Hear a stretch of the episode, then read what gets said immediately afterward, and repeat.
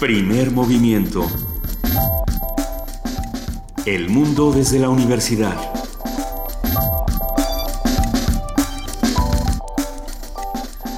Buenos días, son las 7 de la mañana, ya con 4 minutos. Esto es Primer Movimiento, querido Miguel Ángel Quemain, ¿cómo estás? Hola, buenos días, Lisa, muy bien. Estamos contentos esta mañana porque ya está nuestra jefa de información, Juana Inés de esa renovada, después de eh, ataques bacterianos intergalácticos. No, no, estaba en una misión, fue, fue a recibir, fue ahí a la, al hangar a recibir al exgobernador de Veracruz, cuyo nombre no se puede mencionar. Anoche, anoche. O no entendemos si sí o si no. Anoche, este me dio muchísimo gusto ver tu nuevo libro, Juana Inés.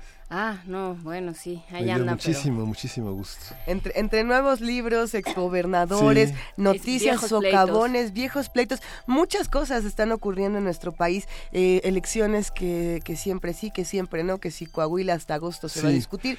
Tantos eh, temas que vamos es, a Es interesante lo de Duarte, porque ya los medios estamos eh, en la línea de decir Javier N.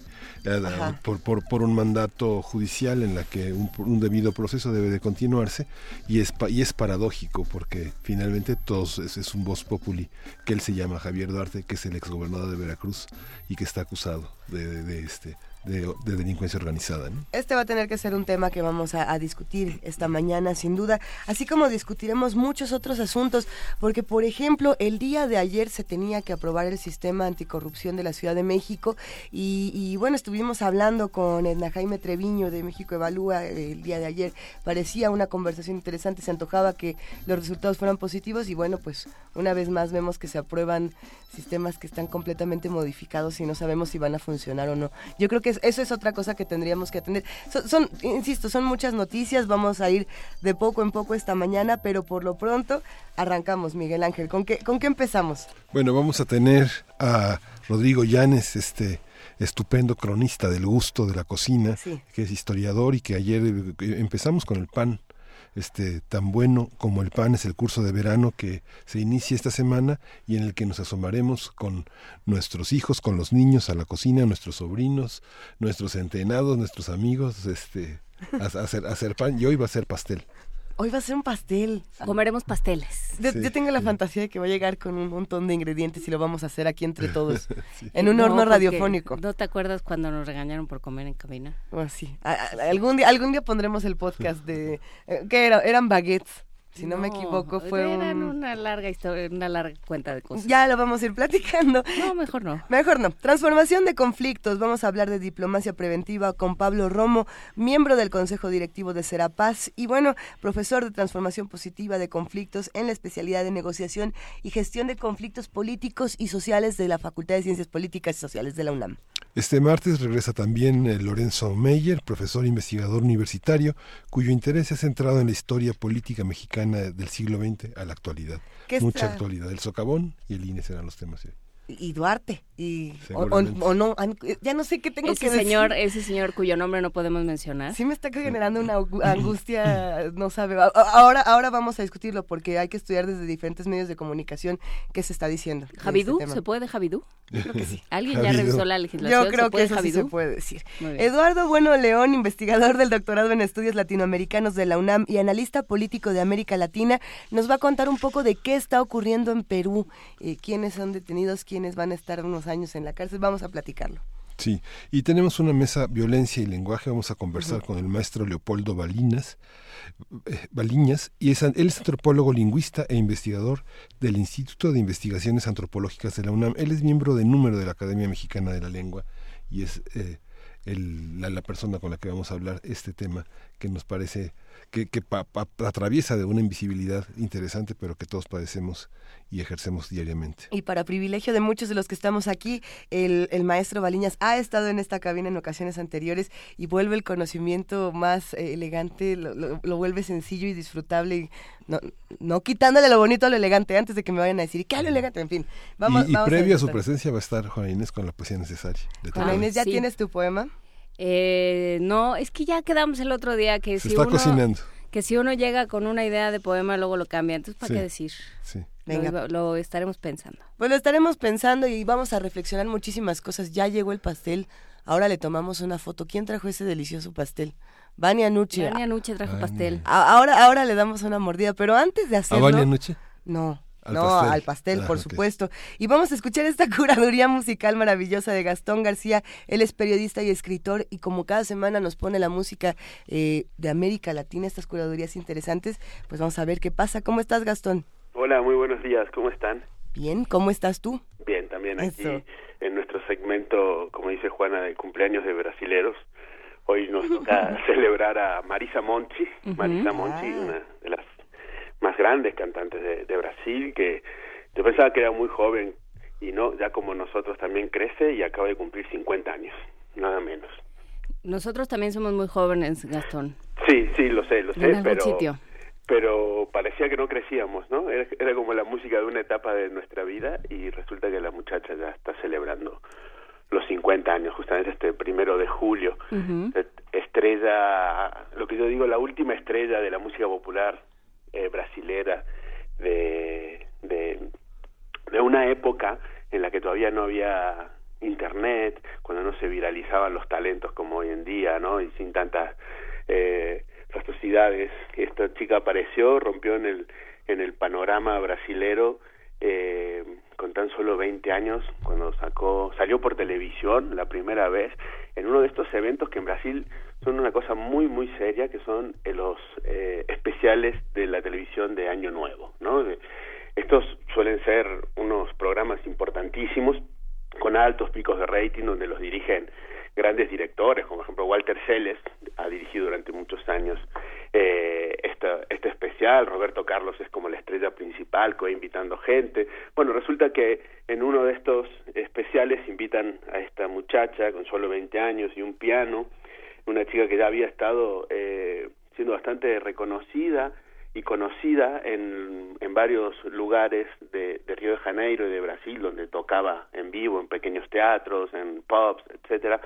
Y en el momento que ella sale en la televisión se convierte en un verdadero, verdadero fenómeno, ¿no? Entonces empieza, por supuesto, las disqueras empiezan a pelearse para, para tenerla, eh, hace una pequeña gira en Estados Unidos, y la cuestión es que cada vez se va convirtiendo en alguien más más y más grande con esa voz tan especial que tiene con esa manera de de, mezclar diferentes eh, músicas con una valentía absoluta para poder experimentar dentro de algo que parece que nunca más se puede experimentar que es la música brasileña que parece siempre eh, parecida no pero nunca es igual.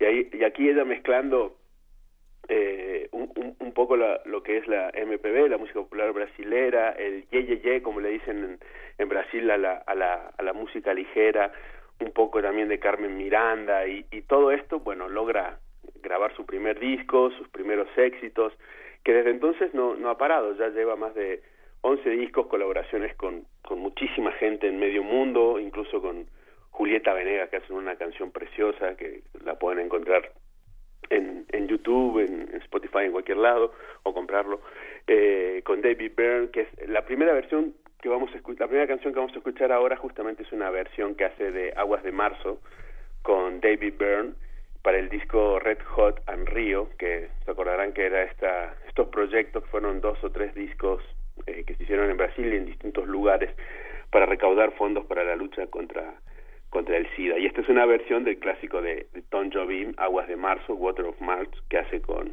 con, este señor. ¿no?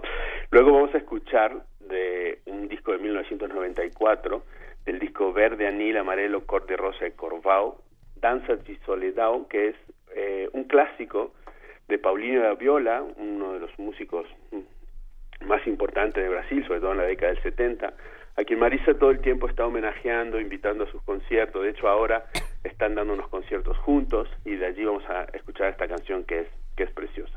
Y luego traigo dos versiones eh, muy especiales que hace ella en un disco que fue como el, el, disco que la catapultó al, al, éxito en Brasil, que es un disco doble, en vivo, y de ahí sale su primer documental. Ya hay tres documentales sobre ella, este es el primero.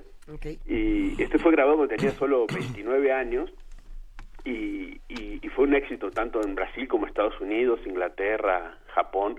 Y aquí hace una versión de Give Me Love de George Harrison que vamos a, escuchar en primer lugar. Y luego una versión de el poema de Octavio Paz Blanco con el que cerraba los espectáculos en esa época, una cosa a capela, una interpretación preciosa con la que dejaba boquiabierto a, todo el mundo y, y, que quiero compartir hoy también.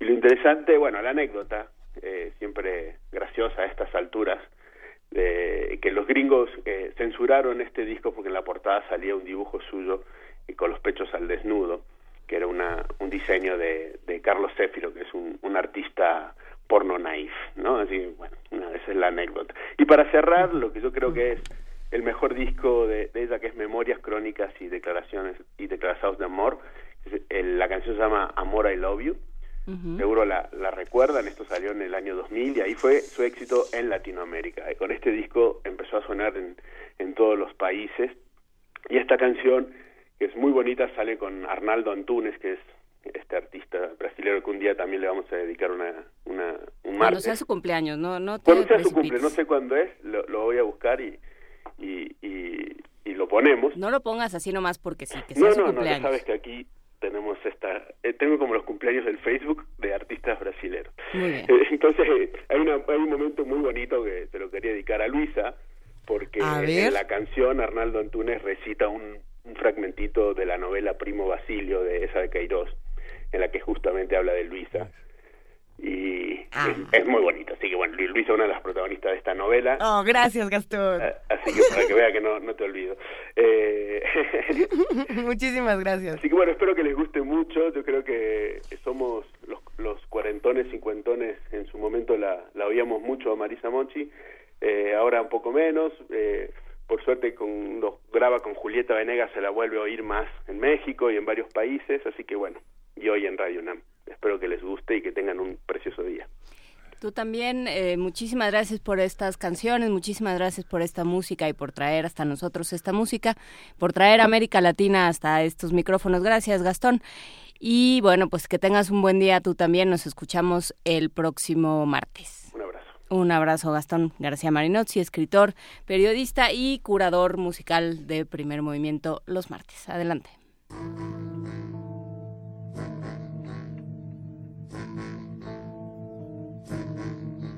A stick, a stone, it's the end of the road. O resto de tudo. It's a little alone, it's a sliver of glass. It's a life, it's the sun. It is night, it is death. It's a trap, it's a gun.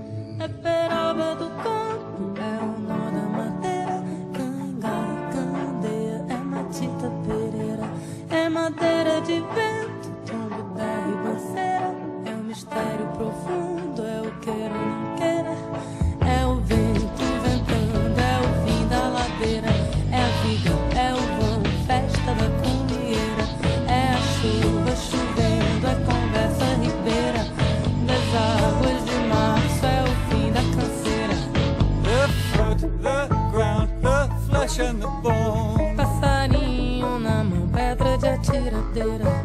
É uma ave no céu, é uma ave no chão.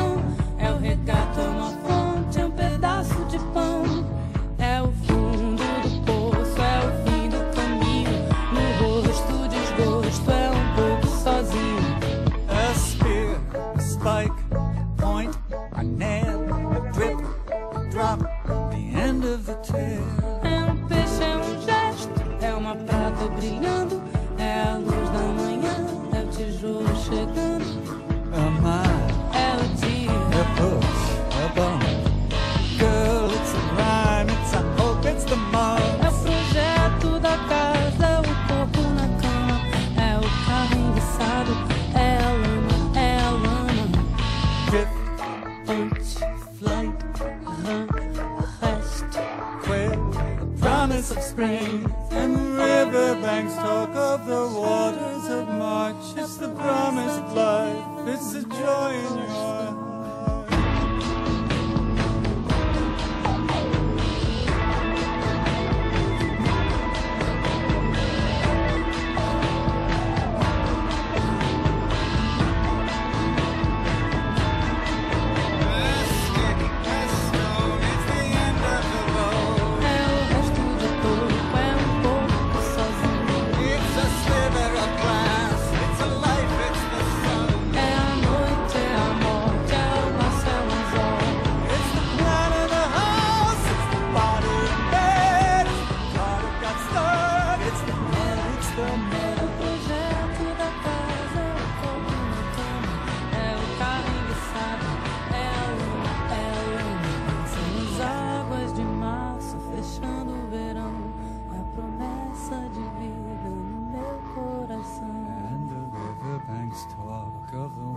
of March, it's the end of all strain, it's the joy in your heart. Primer movimiento.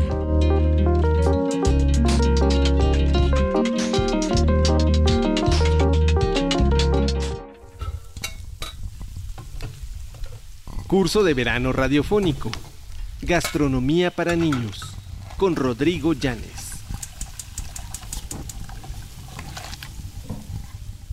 Ya está con nosotros Rodrigo Llanes, que estaba pensando que es un, historiador, pero cuando vemos a los niños que quieren tocar la guitarra, que cantan, los mandamos a estudiar música, pero cuando tienen la vocación de cocinar, hay que, hay que convertirlos en chef, dar la oportunidad de esta, de esta, de esta alquimia. Por lo menos enseñarles y luego explotar. Sí, sí. Rodrigo Llanes, chef, ¿Cómo está, historiador, familia de primer movimiento. Ayer tuvimos un curso de verano radiofónico que dejó a muchísimos eh, radioescuchas que hacen comunidad con nosotros muy entusiasmados con el pan. A ver si nos mandan fotos de lo que hicieron el día de ayer, porque hoy nos vamos hacia los pasteles. Exacto. Vamos a darle el toque dulce a- al trigo. Cuéntanos un poquito, por favor. Pues mira, la receta del pastel es una receta... Hay distintos tipos de pasteles. Vamos a, a tratar de pensar en todos para que tengamos una idea amplia de las distintas recetas que podemos encontrar y cuál es la que vamos a hacer ahora. Eh, los pasteles que normalmente vemos en una pastelería aquí en México están hechos con un bizcocho que los mexicanos le llamamos mamón porque mama mucho, ¿no? Entonces, con este bizcocho se hace el famoso pastel tres leches, justamente porque absorbe muchísima leche y el pastel de tres leches, por ejemplo, está hecho con distintas leches como la evaporada, la normal y la que tiene azúcar, la condensada, que se mezclan y entonces este bizcocho lo va absorbiendo todo y luego ya nada más se cobre con crema o con chocolate. Este mismo mamón los franceses le llaman genois y es el que utilizan para la mayoría de sus pasteles eh, en donde le ponen crema, que puede ser crema pastelera o una crema que se llama crema mantequilla y al que se le pone nuez molida y tostada o almendras o se le puede mezclar un poco de chocolate para que quede bicolor el pastel o el genois también se le puede poner cocoa y queda de chocolate y así vas haciendo una eh, gama infinita de variedades. La mayoría de los pasteles franceses está hecho con esta base y el chiste de un pastel francés justamente es que tengas este bizcocho con una crema deliciosa y lo empapes con un jarabe que muchas veces tiene un licor exquisito. A los franceses les gusta el Grand Marnier, les gusta el Kirsch, eh, El el, amaretto. Armagnac, el amaretto, todos estos licores eh, o aguardientes europeos los utilizan mucho para este tipo de pasteles. Eh, aquí en México se utiliza normalmente para este pastel tres leches que es de factura nacional y yo creo que es el más rico de, de todos los exponentes. También se le pone cre- crema chantilly y este frutas en almíbar y eso es típico de un miércoles pastelero de algún supermercado. Y escurre, y escurre un poco, sí. sí. Este, y muchísimos pasteles, pues los de bodas con merengue y todo este rollo, se hacen normalmente con esta preparación. Esta preparación es sencilla, pero como después le tienes que poner las otras cosas, lo vamos a dejar para otra ocasión. El día de hoy vamos a hacer una receta mucho más sencilla, pero que a mucha gente le gusta mucho, porque es un tipo de pastel más bien como de los que hacen en el norte del mundo eh, que son pasteles que llevan mantequilla, harina, azúcar y huevos. Y con esta pasta queda un pastel un poco más compacto. Este normalmente no se corta ni se rellena con crema, sino que se come así. Entonces, para los mexicanos se parece un poco al panqué. Eh, solo que muchas veces los panqués además agregan leche y esa es otra receta que veremos mañana. Este, estos pasteles tienen esta base y se le puede agregar chocolate o le pueden agregar raspadura de naranja o raspadura de limón. Eh, hay veces que los anglosajones le agregan también semillas de amapola. Aquí le pueden agregar un poco de semillas de chía. Pero es, es eh, esponjoso como el como el pan de pan, de pastel. Sí. De, de aquí, digamos, el de Sanborns, por No, mencionar. no tan esponjoso, es más compacto porque tiene grasa. Haz de cuenta que el pastel que tú mencionas, el, el mamón, solo lleva huevo, harina y azúcar. Como el Sacher. Eh, no, porque el ságer Oh. sí lleva grasa. Más bien el ságer es de este tipo, del que vamos a hacer hoy, justamente. El ságer es una variante que se le agrega chocolate fundido y se le resta un poquito de mantequilla porque ya es suficiente grasa. Y claro, sí le puedes poner mermelada, pero son estos pasteles un poco más compactos, Secos. secos y muy sabrosos, ¿no? Son los que tienen realmente muchísimo sabor porque el, la mantequilla normalmente ya en, en la pasta le da un sabor exquisito. Entonces es el pastel que yo creo que la mayoría de las abuelas nuestras cocinaba y que este nos trae buenos recuerdos. Y para los que no tuvieron abuelas que, que cocinaban yo puedo Ha pensar- pasado, sí, sí, sí, sí. yo puedo pensar en mis hijos mis hijos no tienen abuelitas convencionales Excelente. entonces este bueno pues para que sepan esta es una receta retro vintage Para que cubran las, eh, las que- faltas. Eres la abuelita de todos nosotros a partir de sí. este momento, Rodrigo Llano. no puede ser. Ay, tus hijos, aunque tus hijos encontrarán el sentido del pastel. sí exactamente Muy bien. Entonces vamos a divertirnos un poco, vamos a, a- a conseguir todos los ingredientes y vamos a poner a nuestros hijos a ayudarnos. Yo les quiero decir que esta fue la primera receta que hice en mi vida y este y la hice cuando tenía entre 6 y 7 años, así que este cualquier chiquitín en casa y yo soy su abuelita, este lo puede hacer. Excelente. ¿no? Entonces, ah, nietos míos, consigan primero todos los ingredientes porque lo que no se puede hacer es empezar el pastel y no tener todos los ingredientes. Y estos son mantequilla, ¿Cuánto? son 250 gramos, Ujú. Eh, 250 gramos de azúcar, 250 gramos de harina, dos cucharaditas de royal y cinco huevos. El royal es en realidad polvo para hornear, pero quiero decirles que pues es una marca que justamente se apropió del producto y que ya todo el mundo identifica como, como eso, ¿no? Entonces, este, si queremos agregarle un poco de raspadura de limón, le agregamos la raspadura de un limón, o si lo que preferimos de naranja, con un- una naranja rallada. Em, si nosotros comenzamos a hacer el pastel, lo primero que tenemos que asegurarnos es que la mantequilla esté suavecita. Entonces, eh, de preferencia, eh, hay que sacarla del refri con anticipación. Si no nos dio tiempo de eso, pues entonces hay que deshacerlo un poquito con las manos y el calor de las manos le va a dar la temperatura adecuada. Rodrigo Llanes, ¿qué pasa, por ejemplo, con, con muchas personas que actualmente dicen yo no quiero comer mantequilla porque eh, uno ha sido satanizada como pocas cosas, dos a lo mejor no me gustan, las razones que tengan y, y lo quieren sustituir por otro producto, ya no vas a ver igual. O sea, sí es importante aquí la mantequilla, mantequilla. Sí, eso yo Era creo lo que, decíamos ayer, a diferencia de otros que solo, solo sirven para engrasar otros materiales. ¿no? Exactamente. Miren, la mantequilla es un producto milenario, noble y delicioso, que en exceso efectivamente puede ser eh, dañino para la salud como cualquier otro exceso. Pero eh, ya repartidos los 250 gramos en un pastel que se van a comer 12, 15 personas, nos toca una cantidad muy pequeñita. Es como tomarte, como untarle una cucharadita o un trocito de, mantequilla a tu pan. Entonces, no nos pongamos dramáticos. No les co- aconsejo la margarina porque la margarina tiene un sabor espantoso. El Nada más por eso. Nada Eh, más por eso no la recomienda. sabe Solo feo. porque sabe horrible. La se te textura pega, es diferente, si se te ¿no? pega el pastel en el paladar, entonces la receta virtuosa que estamos por hacer pues, va a ser una cosa espantosa y la gente dice, ay, ¿por qué me quedó tan feo el pastel? Pues porque usaste margarina, punto. Bien. Además de que, bueno, ya ahorita no hay margarinas con grasas trans, pero por muchísimo tiempo sí las tenían y entonces eran más perjudiciales que la mantequilla que querían sustituir.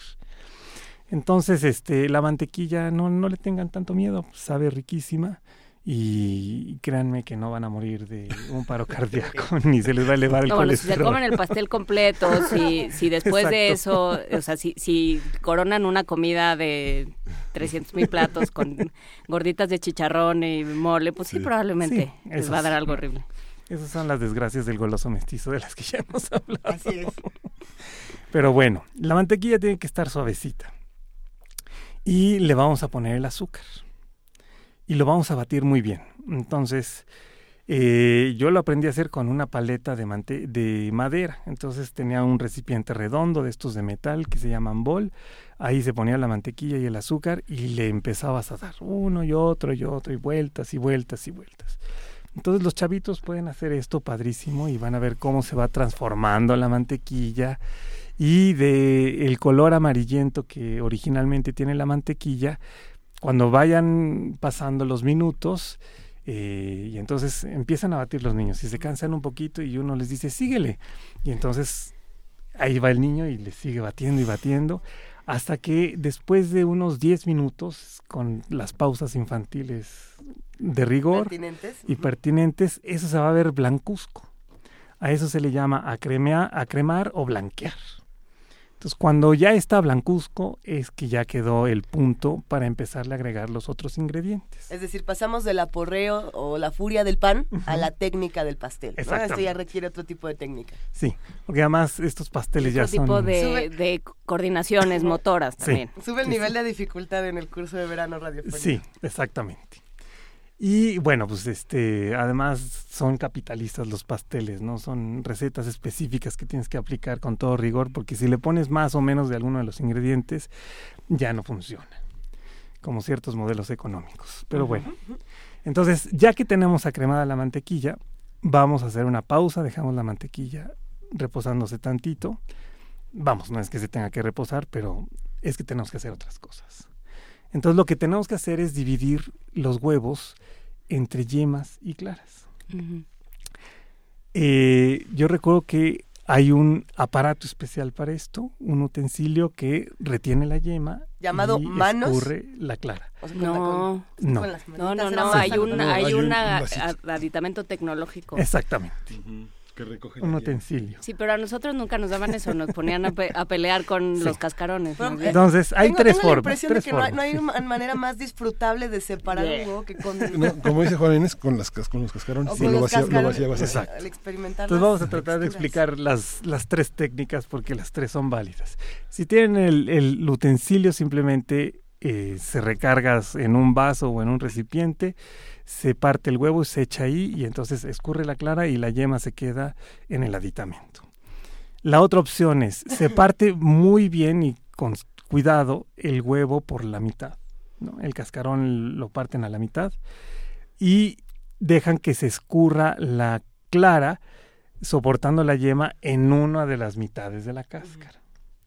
Esa fue la técnica que me enseñó mi abuela materna. este, y entonces lo tienen que vaciar una y otra vez en los cascarones para quitar la clara. Es importante que lo hagan con mucho cuidado, porque si algo de la yema se le pasa a la clara, ya no nos va a salir bien la receta. Entonces, este, hagan huevo por huevo y en un re- en una cayendo el huevo en una eh, taza. Es decir, no vayan a, a poner to- todas las claras al mismo tiempo en un solo recipiente, sino que vayan uno por uno. Entonces, cae en la taza la clara y luego ya la ponen en un recipiente.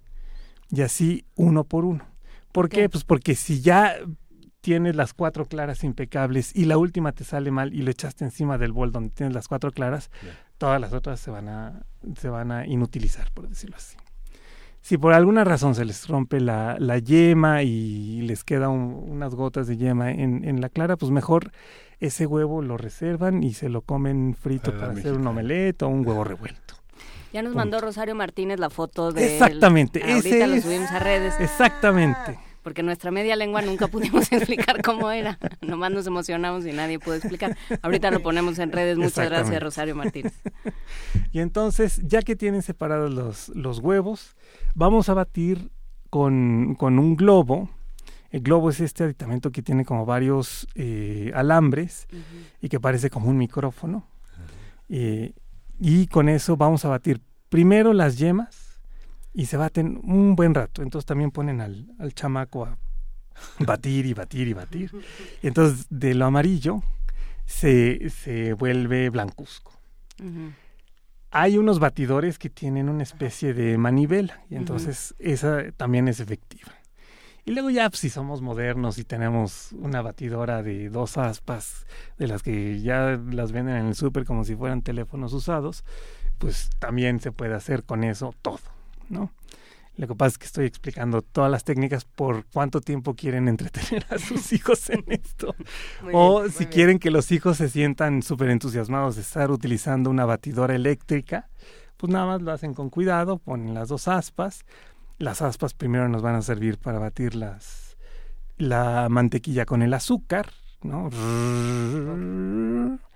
Y luego le quitamos la mantequilla a las aspas, las lavamos con agua caliente, les sugiero hervir un poquito de agua o tener agua hirviendo y las enjuagan con eso y luego baten las yemas. Tengo, tengo que preguntarte, Rodrigo, mientras estás realizando todo este proceso, ¿a ti qué música te gusta escuchar o qué música recomiendas para los que están haciendo pasteles? Porque siempre creo que es como, por, por lo menos creo que todos tenemos esta imagen de estoy batiendo y estoy eh, disfrutando. Por, hay muchos que dicen que Duke Ellington es eh, quien acompaña tradicionalmente una receta pastelera, ¿no? Ah, pues Duke El jazz. me encanta, sí. ca- cada Sí, quien, supongo, ¿no? Pero, Sí, ahora sí lo están haciendo o hoy, pues, cocinas en silencio, que esa puede ser otra.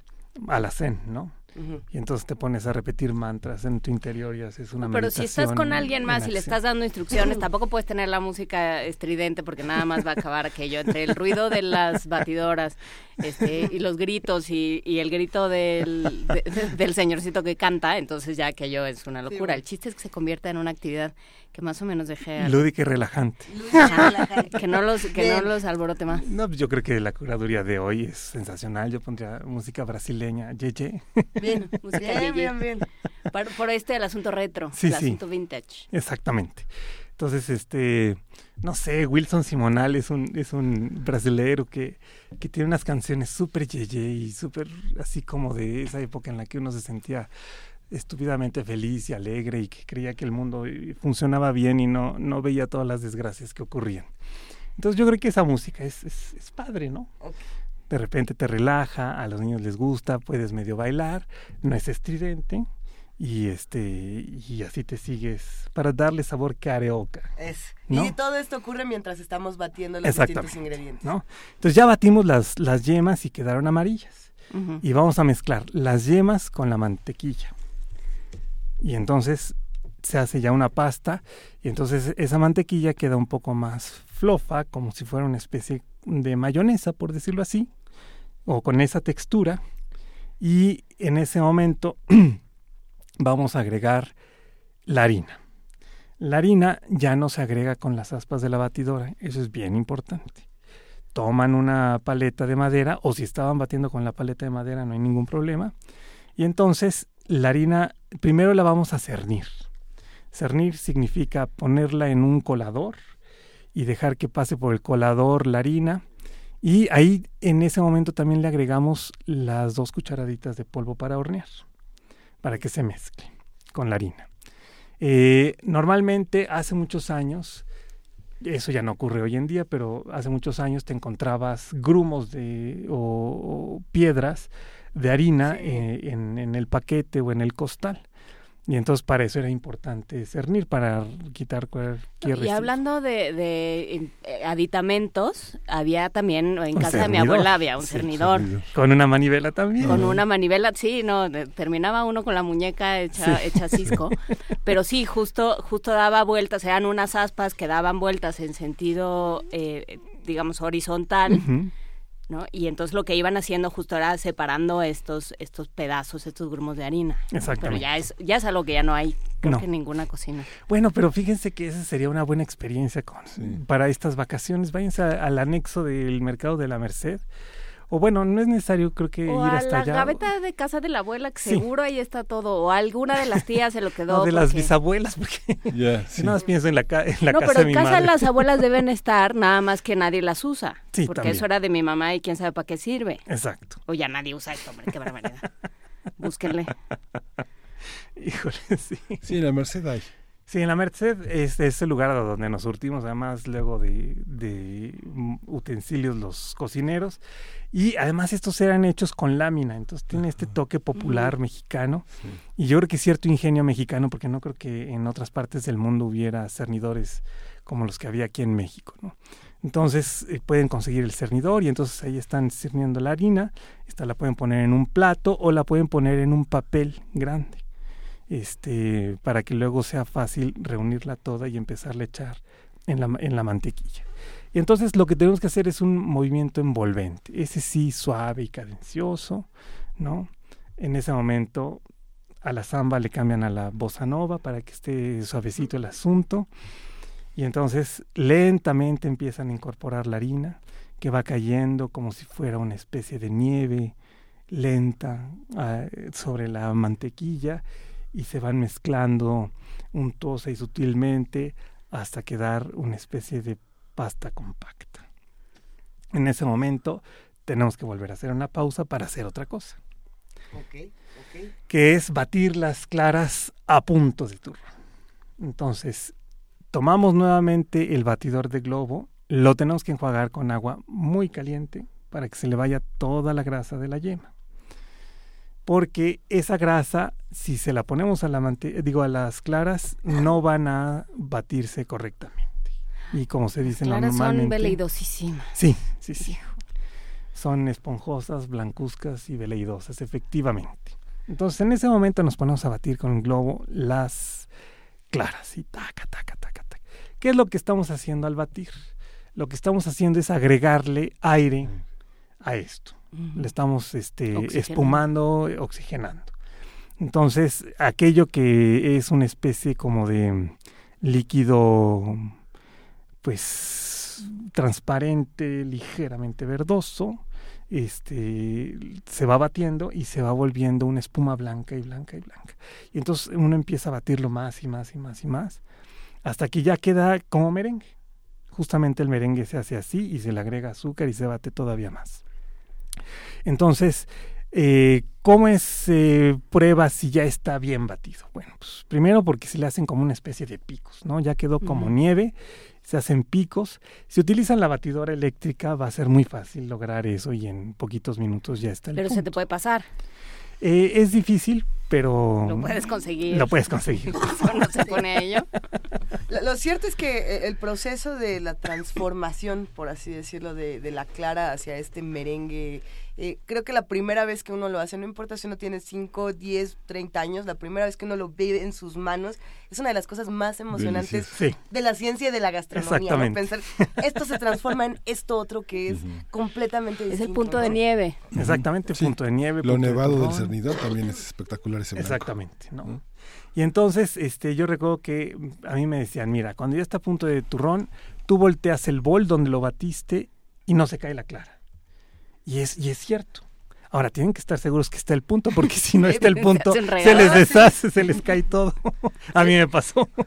Dice Andrea. González que en su casa, si no se, si no se levantaban las claras, no te ibas a casar. Era que no te ibas a casar. Ah, sí. Igual que si no se te inflan las tortillas, este, no sé, ahí, o si no se te cocen bien los tamales, en el México prehispánico había como varios dichos de, no eres, no eres buena para el hogar, ¿no? Sí. Lo cual en ese entonces era un, Era- un- sí, era un era un problema. drama, ¿no? Ya ahorita pues, son pocas las mujeres que tienen la necesidad de, de cocinar. Decían buena palpetate y mala palmetate.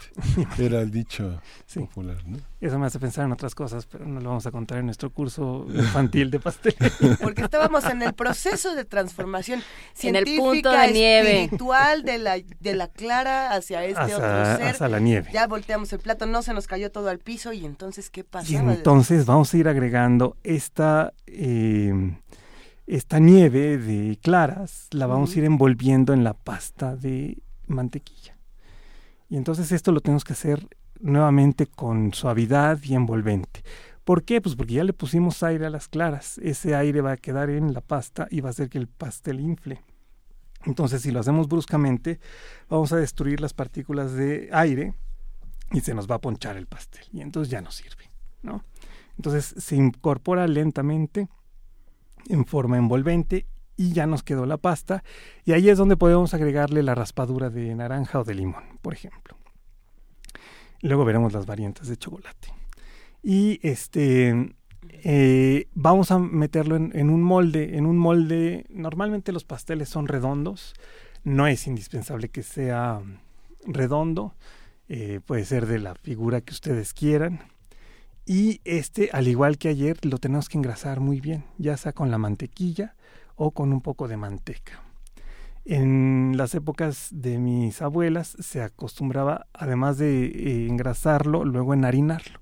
Se le ponía un puñito de harina y se repartía bien en todo el molde, ¿no? Se le iba pegando para que se sí, repartiera ta, ta, parejo. ta, ta, Sí. Y luego ya quitabas el resto, ¿no? Eso lo pueden hacer si están en, en afán eh, retro o simplemente la mantequilla o la manteca es suficiente. O conseguirse un molde de Y esa es la otra cosa. Hoy en día ya hay unos moldes de silicón que son impegables, ¿no? Entonces este es un molde de plástico. Este plástico es completamente flexible Que vuelven lo de la desmoldada también mucho más sencilla. y vuelve la desmoldada mucho más sencillo. Que ahí también es donde vienen los problemas.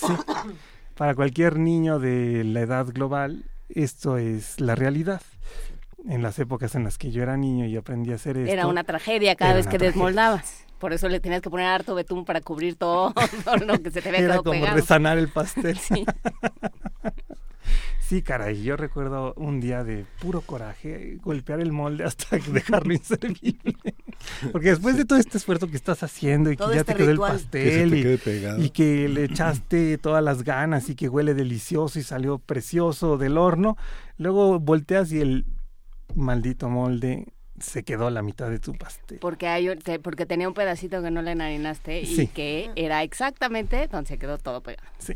Elegimos las tecnologías que mejor nos funcionen para realizar este pastel. Si queremos batir con la batidora eléctrica, Eléctrica. estará bien, si no, no. Si queremos el molde de silicón, quizás sea mejor para algunos, quizá no. Pero la, lo de la batidora Las herramientas eléctrica te están. toma menos tiempo. Sí. Cuando se está haciendo con niños, ese es un factor. Se les va a acabar bien rápido la Exactamente. actividad.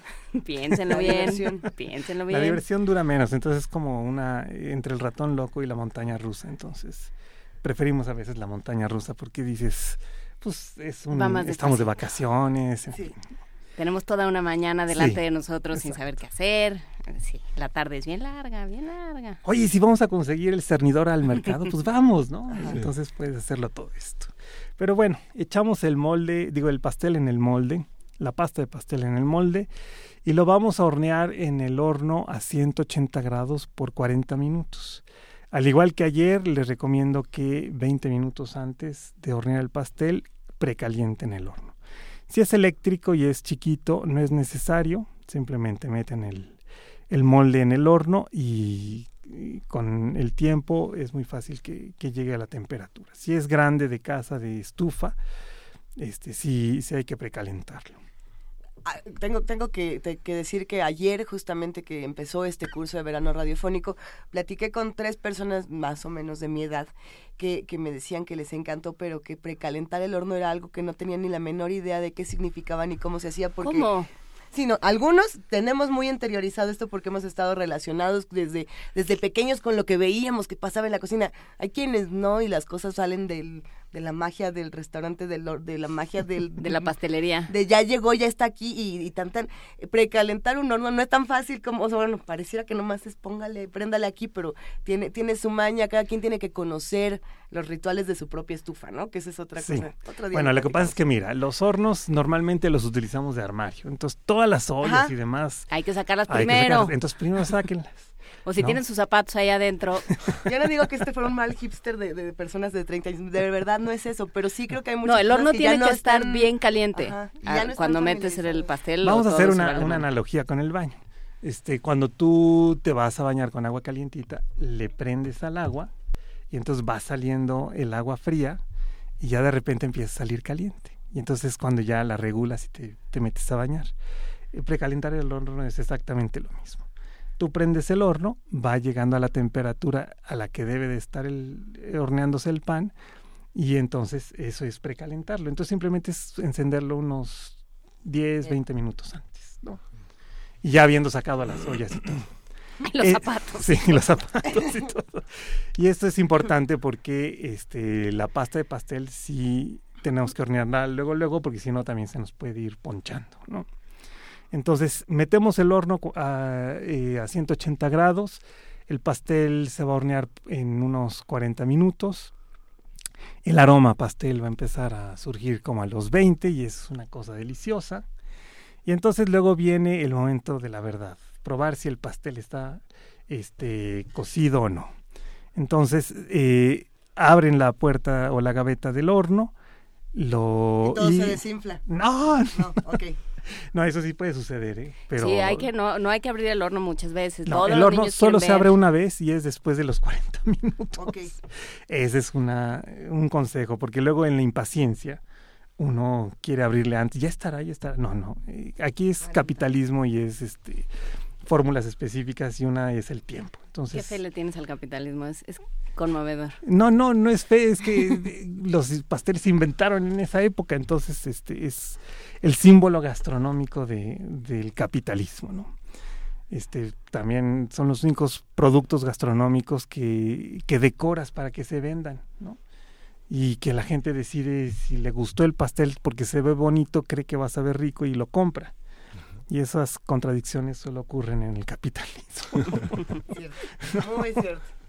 O sea, cuando tú comes un pan de la época, este, este, que es desde la época antigua, pues el pan es pan y punto, ¿no? Pero ay, los pasteles son bonitos.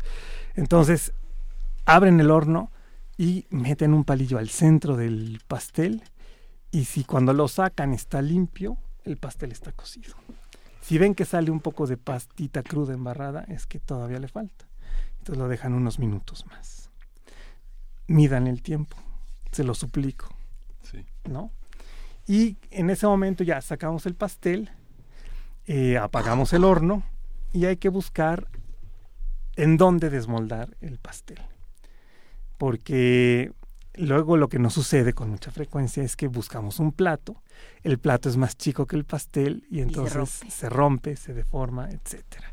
Yo recuerdo que en mi casa solo había un tipo de plato que podía servir para ese, para desmoldar el pastel. Y entonces siempre buscaba ese plato y entonces ese es en que desmoldaba el asunto. Bueno, tú que hablas del capitalismo, hay en las tiendas, sobre todo en las, en las gringas, hay estos eh, pedestales de pastel, Sí. ¿no? Una, pues O sea, ¿en, las gringas que están en México o en, o en las Pues yo gringas creo que, están sí, en no he visto, Unidos? pero pues yo lo he, lo he visto más bien como en revistas y así, gringas que sí, son como unos pedestales donde se pone con una base extendida, Ujú. Que bueno, terminan siendo muy cómodos, me, me parecen lo más inútil que puedes tener en tu casa, a menos de que hagas pasteles todos los días, pero pues ter- para esas cosas terminan siendo muy útiles. Claro. Luego también las puedes usar de frutero a lo mejor. ¿No? Puedes poner cualquier cantidad de, de delicias en su interior. Exactamente. Bueno, uno nunca sabe, pero a ver, el, el asunto es, para sacarlo del molde. ¿Qué- Ahí les va el asunto. hay, hay técnica, porque yo, yo, ya, Es una yo ya vi mi pastel en el piso y mi cara de, de sazón. Van técnicas y mañas para todo esto. Eh, el pastel se tiene que desmoldar cuando todavía está calientito, porque igual, si se empieza, empieza a sudar, entonces ya se pega. Se pega. Entonces, el asunto está que ya sacas el pastel, le pones encima el plato a la medida y lo volteas de tal manera que el molde quede ahora en la superficie y el plato abajo. Esto lo tienes que hacer con guantes o con trapos porque el molde está caliente y te puedes quemar. Y con mucho cuidado simplemente levantas o retiras el molde y entonces ya quedó el pastel. ¿Cuáles son las cosas que pueden hacer para que no se les pegue el pastel? Engrasarlo muy bien o utilizar uno de estos moldes modernos de silicón donde no se va a pegar nada o comprar un papel que se llama papel estrella. Ese lo venden en cualquier tienda especializada de cosas de pastelería y es un, eh, un papel que tiene silicón o está siliconado. Entonces hace que no se pegue nada en el horno. Entonces, si van a usar ese papel, eh, les va a servir para la base del molde. Entonces, recortan el círculo de papel con las tijeras y lo ponen hasta abajo y de todas maneras lo engrasan. Pero, ¿y los lados? Los lados, eso sí se tienen que engrasar muy bien con la mantequilla o con la manteca. O si tienen la paciencia, pueden recortar unas tiras y poner este papel también en el, como cubriendo el, el molde. Aguas. Este, estos papeles tienen unas, son, se le llama estrella porque tiene impresa unas estrellas Sí. eh, de color naranja. Ese, el, el el color nar, no, el color naranja no va a- al pastel, sino el lado opaco. No lo vayan a poner al revés porque se les va a pegar. Entonces la parte que es blancuzca es la que tiene que recibir la pasta. ¿Ok? Entonces no se nos pongan disléxicos en esto. Las estrellas van contra el molde y no contra el pastel. Eh, otra opción es que si lo engrasaron y pueden tener una eh, espátula eh, de pastel que son como una especie de cuchillo que no tiene filo y que es medio redondo, con mucho cuidado repasan esta espátula alrededor del molde para que si se pegó en algún cachito, en ese momento se desprenda con la... Con la Tengan bastante betún a la mano por, por aquello de resanar lo que haya que resanar. O sea, sí, ni modo. Y si le pasan esto antes de desmoldarlo, también les puede ayudar. Eh, y luego ya voltean el, el pastel en el plato. Hay también unas rejillas como las de los hornitos, donde pueden desmoldar el pastel y así se va a enfriar un poquito más rápido para podérselo comer. Este y creo que básicamente son los tips para que no se pegue el pastel. Eh, ¿Qué hacemos cuando ya está el pastel frío? Eh, lo- le podemos poner un poco de azúcar glass eh, colada, ¿no? O sea, agarran un colador y le ponen un poquito de azúcar glass y entonces va a ver blanquito, ¿no? Como si estuviera nevado. Y esa es una decoración muy sencilla. Le pueden poner un stencil. Un- una figura de algo a manera, una silueta de algo a manera de stencil. Por ejemplo, de sus eh, hojas favoritas de los árboles, ¿no? De otoño, como estas que parecen como de maple o cosas así, o trueno de aquí del mexicano, le ponen unas de estas hojitas, lo espolvorean y luego retiran con mucho cuidado las, eh, o- las hojas y entonces se va a ver como si fuera una enramada la decoración del pastel y eso es bonito siempre. Este, los betunes, esa es toda una eh, cuestión, pero este, mantequilla mezclada con un poco de azúcar glass les queda como una especie de betuncito de mantequilla que puede cubrir y le da buen sabor. Este, lo que pasa es que ya las técnicas de extender eso y resanar es todo un asunto. Hay gente que le gustaría también ponerle merengue. Y el problema es que el merengue este, se tiene que cocer y hay una técnica que se llama merengue italiano para cocer las claras con azúcar eh, cocida y ese es todo un rollo que yo creo que para los niños no es lo correcto. El Sí, azúcar glass, entonces. el azúcar glass es, es lo más sencillo. Este, si lo quisieran cubrir con un poco de chocolate, hay una mezcla que se llama ganache y que se hace con eh, 200 gramos de chocolate, de cobertura de chocolate. Este sí, búsquenla tal cual en el, en el súper o en la tienda especializada. Y se disuelve, o sea, se pica muy bien, se funde ligeramente a baño María o en el horno de microondas y se le agrega leche caliente, 100 mililitros. Y entonces, este, queda una especie de, mm, de jarabe, no, bueno, no es jarabe, ¿cómo decirlo? Como una pasta de chocolate. Una pasta de chocolate, que es muy sabrosa eh, y que ya tibia se la pueden chorrear encima del pastel y entonces ya les queda o de naranja con chocolate o de limón con chocolate o de vainilla con chocolate y entonces es, es muy rico. Si ustedes quisieran hacer este pastel de chocolate, entonces hay que cambiar la receta. Eh, a los 250 gramos de mantequilla que tenemos en la receta original, los vamos a convertir nada más en 100 gramos. Y vamos a fundir esta cobertura de chocolate en 150 gramos, para que en total queden los 250 gramos de grasa, ¿no? Y esta se funde en el microondas o en el horno, digo, a- o a baño María, se mezcla con la mantequilla y esto se empieza a batir y a esto se le agrega el azúcar. Esa es la receta casi del Sachertorte. Entonces queda un pastel compacto y muy muy rico de chocolate.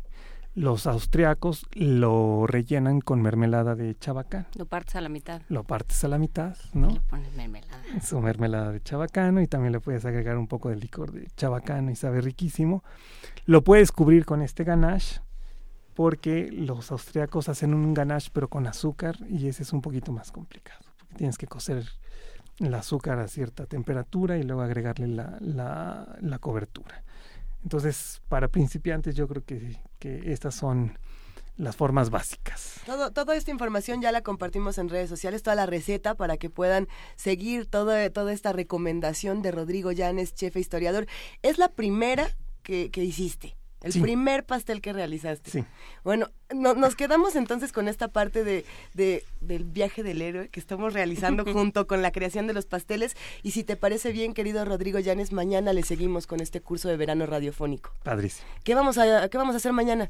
Mañana vamos a hacer el panqué, que es una receta similar pero que lleva leche. Excelente. Pues una verdadera delicia. Ya creo que todos Acuérdense nos que viene a nuestro aniversario el 4 de agosto, no sé si quieran poner, si quieran ir empezando a, pre- a preparar Ah. los pasteles para hasta que les salga y ya el 4 de agosto pueden traer uno Excelente. hecho por ustedes, fíjate qué suerte. Nosotros también deberíamos de, de- de hacer este ejercicio de reciprocidad y- y Dejémosle- hacer nosotros unos pastelitos. Me parece muy bien. Yo te voy a hacer. Yo, yo Hagamos creo que todos todos pa- hacemos pastel. pasteles. Por lo pronto, ahorita salimos de cabina un momento al corte. Vania Nuche nos trajo pastel para todos, para ti también, querido Rodrigo Llanes. Y regresamos a la segunda hora de primer movimiento. Mil gracias. Por nada. Gracias. Primer movimiento. Hacemos comunidad.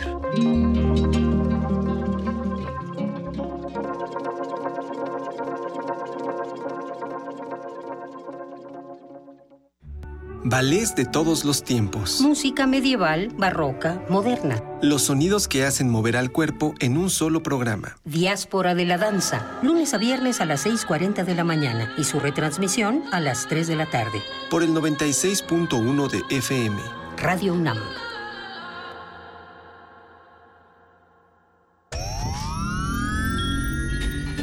Diez frasquitos de gel desinfectante, ocho siete antibióticos, cinco cuatro caldos nutritivos, dos compostas, un invernadero sonoro. En este ambiente se experimenta la nueva música en compañía de sus creadores. Cultivo de ejercios, frescura en la flora musical. Lunes y jueves, 21 horas, por el 96.1 de FM. Radio UNAM.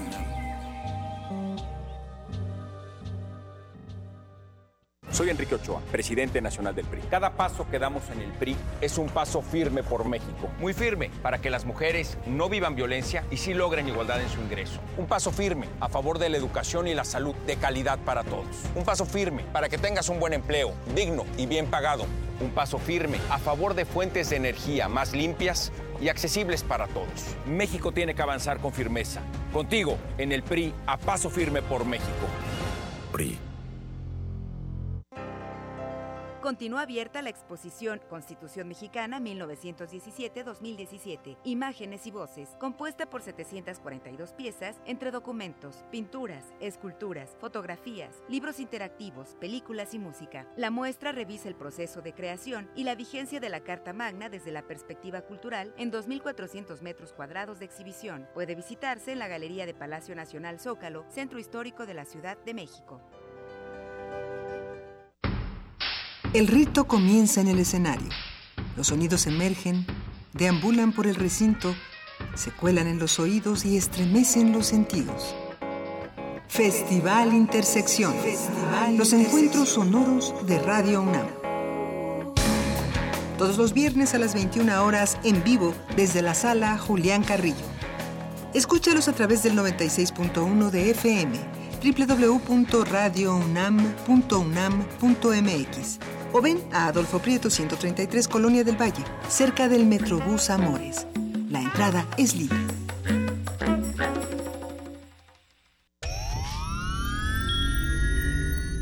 Tienes las ideas, tienes el talento, tienes la disposición, pero te faltan los medios. ¿Has tocado las puertas suficientes? ¿Has buscado las puertas suficientes? Siempre habrá alguien dispuesto a premiar tu iniciativa y trabajo duro. ¿Buscas una beca, un premio nacional o internacional? ¿Un financiamiento? Solo necesitas la orientación correcta. Bécame mucho. Toga y birrete para economías en decadencia. Miércoles, 20:45 horas, por el 96.1 de FM. Radio UNAM.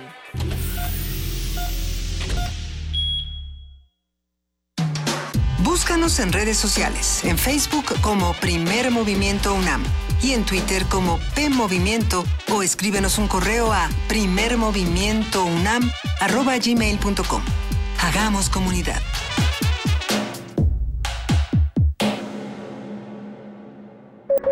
Transformación de conflictos.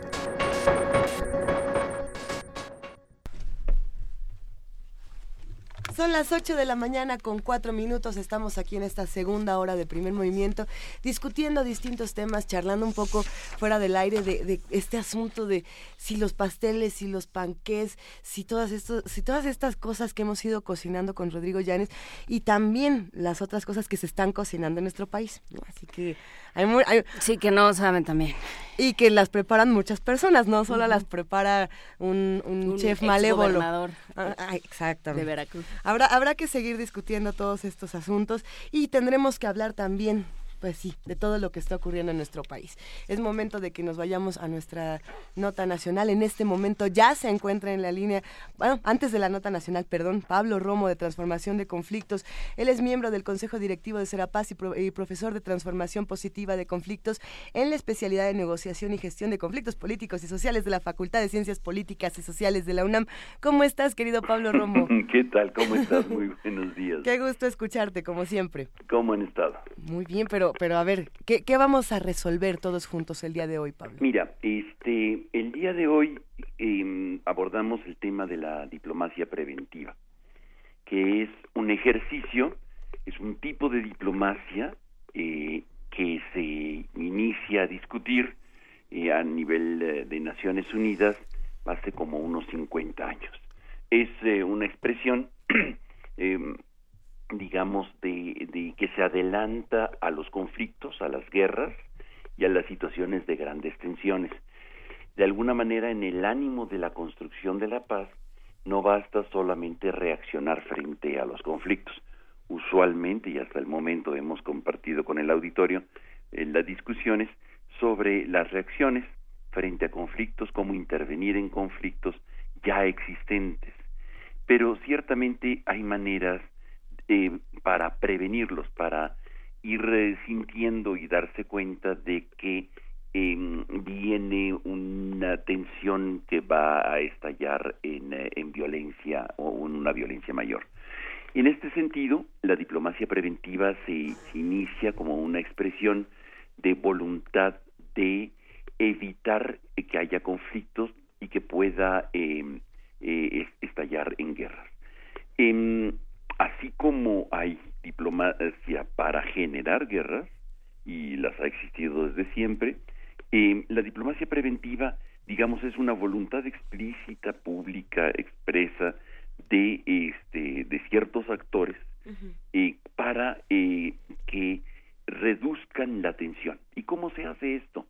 Mira, yo creo que eh, esto es importante no solamente para los grandes conflictos entre las naciones, sino para todos aquellos que tienen algún tipo de responsabilidad en, eh, el gobierno, en los gobiernos municipales, estatales, este, federal, y también para aquellos que tienen algún tipo de responsabilidad en ciertas em, eh, frente a otro un grupo de personas que eh, creo que es importante ir conociendo y, y se van sintiendo. Quien tiene oficio, tiene eh, capacidad, olfato para ir entendiendo las tensiones en los grupos y las poblaciones humanas, pueden este, eh, de alguna manera actuar con diplomacia preventiva. ¿Qué es esto? Pues mira, yo creo que a lo largo de la de estos últimos 50 años hay experiencias interesantes que van eh, no solamente deteniendo o previniendo conflictos mayores, grandes conflictos, sino también pequeños conflictos y que pueden este, ser de alguna manera paradigmas para la intervención en la prevención. ¿Cómo se hace? Este, eh, según los expertos, dicen que uno de los de, de los factores importantes para el, em, la prevención es la intervención con no solamente con temas de seguridad y de fuerza militar, como lo tiene Naciones Unidas, digo, los cascos azules, eh, la intervención, digamos, armada, que tiene una presencia muy fuerte en muchos países y que, por ejemplo, en México se había solicitado, recordará el auditorio y recordaremos todos nosotros, la intervención en ciertos lugares, por ejemplo, en Ciudad Juárez, eh, se acordarán hace unos seis, siete años, había un grupo de notables eh, este, que estaban pidiendo eh, la in- intervención, la presencia de cascos azules. ¿Por qué? Porque no confiaban en las fuerzas de seguridad locales y, ni, y ni nacionales. Y con justa razón, por cierto. La intervención de esta fuerza este, de- eh, armada este, es muy, muy grande. Eh, de hecho, en el mundo hay alrededor de unos 120 mil este, cascos azules en, eh, en el terreno, en, en fronteras, por ejemplo, la frontera de Israel con Líbano o la presencia en, eh, Haití, algo mucho más cercano, en donde este, juegan un papel este, de, de fuerza, con fuerza, armados, de este de combatir en un caso determinado este alguno de los actores que están en el teatro de la guerra y también de disuadir. Muchas veces las fuerzas armadas juegan un papel de disuasión eh, eh, mm, y con eh, como lo hemos visto por ejemplo en, en la ex Yugoslavia, ¿no? En donde participaban con bastante em, poder de, de fuego para intervenir en acciones militares muy específicas. Son de hecho militares. Pero no basta eso. Hay otras, hay otras expresiones. Las expresiones, por ejemplo, de, de desarrollo.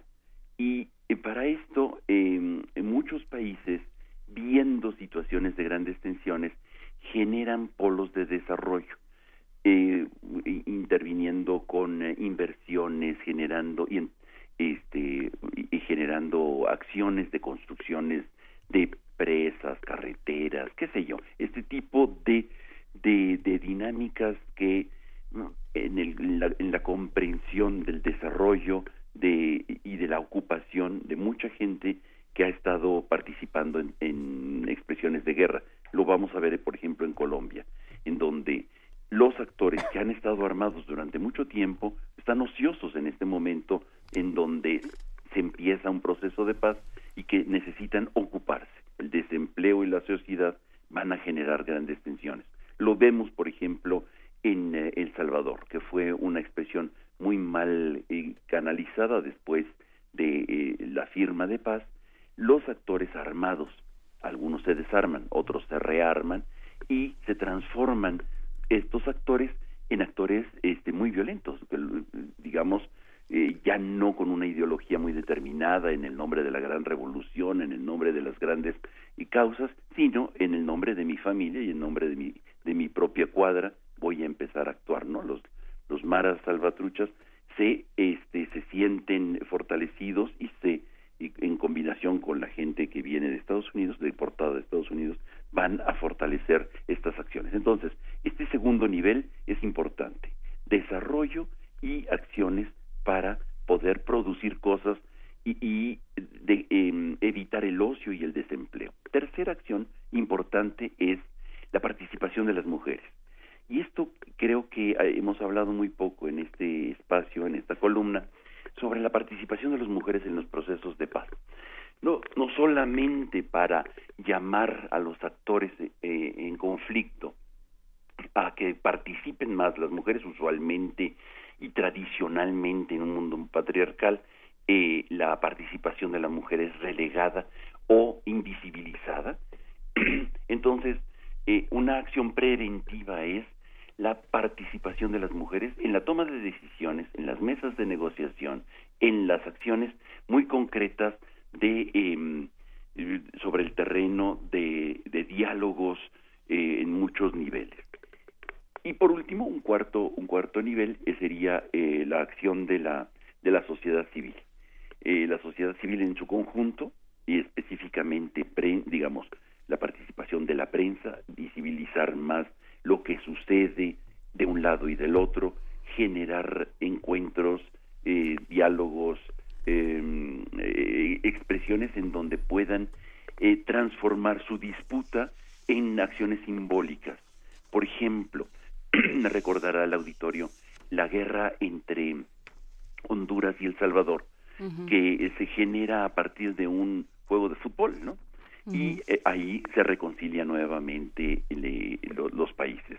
Los países se van a reconciliar justamente también en una acción simbólica del juego de fútbol y, ahí canalizan, digamos, la atención y generan un tipo de, de expresión eh, em, eh, metafórica de su propia violencia. O las cuestiones religiosas, que son también muy importantes. Eh, fortalecer en este sentido este, los diálogos interculturales e interreligiosos. Estas, este tipo de acciones muchas veces en el nombre de Dios o en el nombre de los dioses este, se generan grandes guerras y grandes tensiones. Y luego estamos viendo ¿no? los discursos en donde eh, para fortalecer la guerra eh, se genera la polarización y para generar la paz se genera el diálogo interreligioso o la búsqueda ecuménica o intercultural en donde nos ayude a encontrarnos con los otros, con los diferentes. Este tipo de acciones van a ir generando eh, pues eh, puentes de comunicación, puentes de preventivos para que no estallen conflictos de mayor intensidad. ¿Cómo ve? Eh, mira, el punto eh, creo que es, interesante, sobre todo es interesante pensar, eh, Pablo Romo, en, en cómo se van articulando las diferentes, los diferentes actores, ¿no?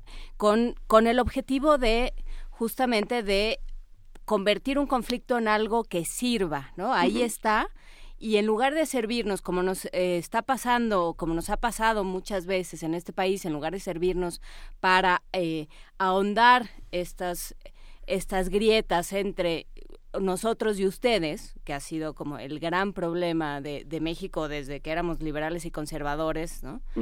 este, en lugar de ser de que de que unos y otros se coloquen de diferentes lados de la grieta y digan, perfecto, esta zanja nos sirve para distinguir a los buenos de los malos, lo que sea que eso signifique, em, nos va a servir para que yo te entienda mejor a ti y tú me entiendas mejor a mí. Pero eso implica que cada uno de estos actores que tú mencionaste, la prensa, los, eh, los políticos, la sociedad civil, eh, los diferentes grupos, cada uno de ellos entienda, yo no me no puedo...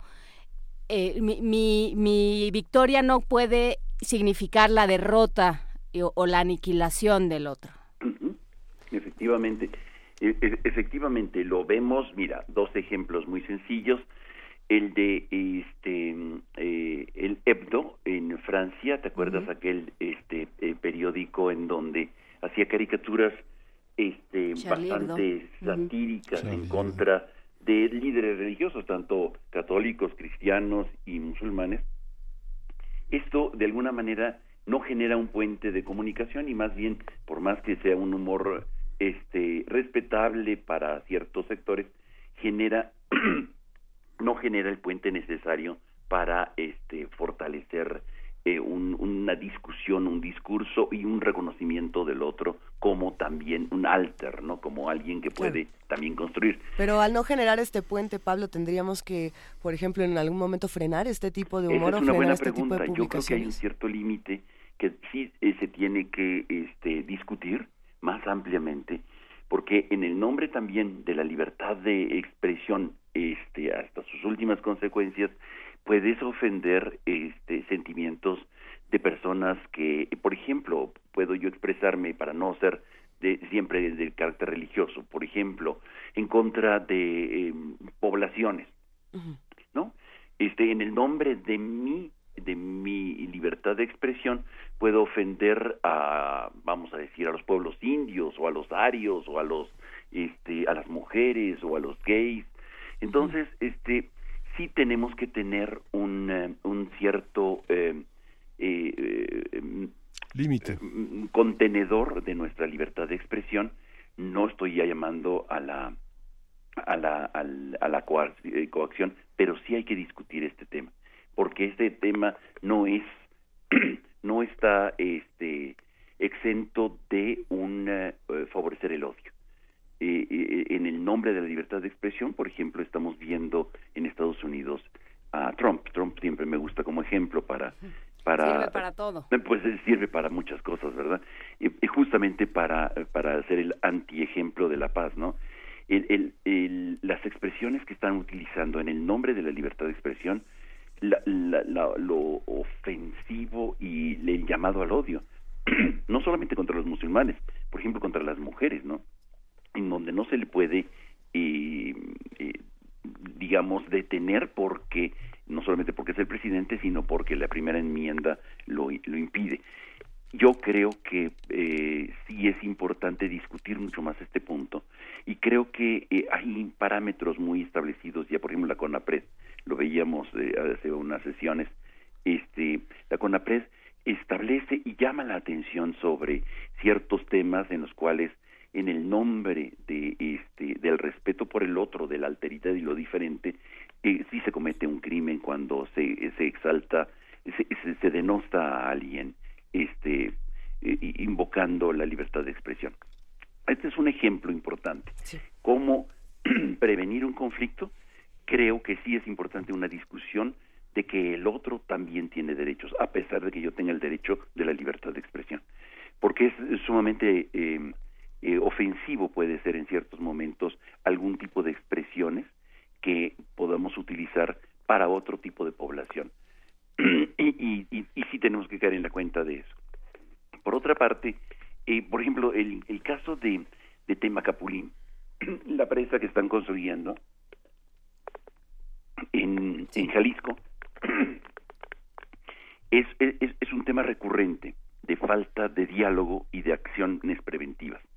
Lo estamos viendo últimamente eh, con una nueva administración en el gobierno, genera nuevamente el, la, la tensión pensando que ya eh, eh, los actores eh, eh, se han disuelto en, en el olvido sin importar que hay una historia de por medio. Entonces, la prevención sí tiene que generar no solamente condiciones de diálogo, sino también eh, memoria de eh, cómo estaban y cómo eh, ha sido el proceso para transformar su conflicto o para detener la violencia.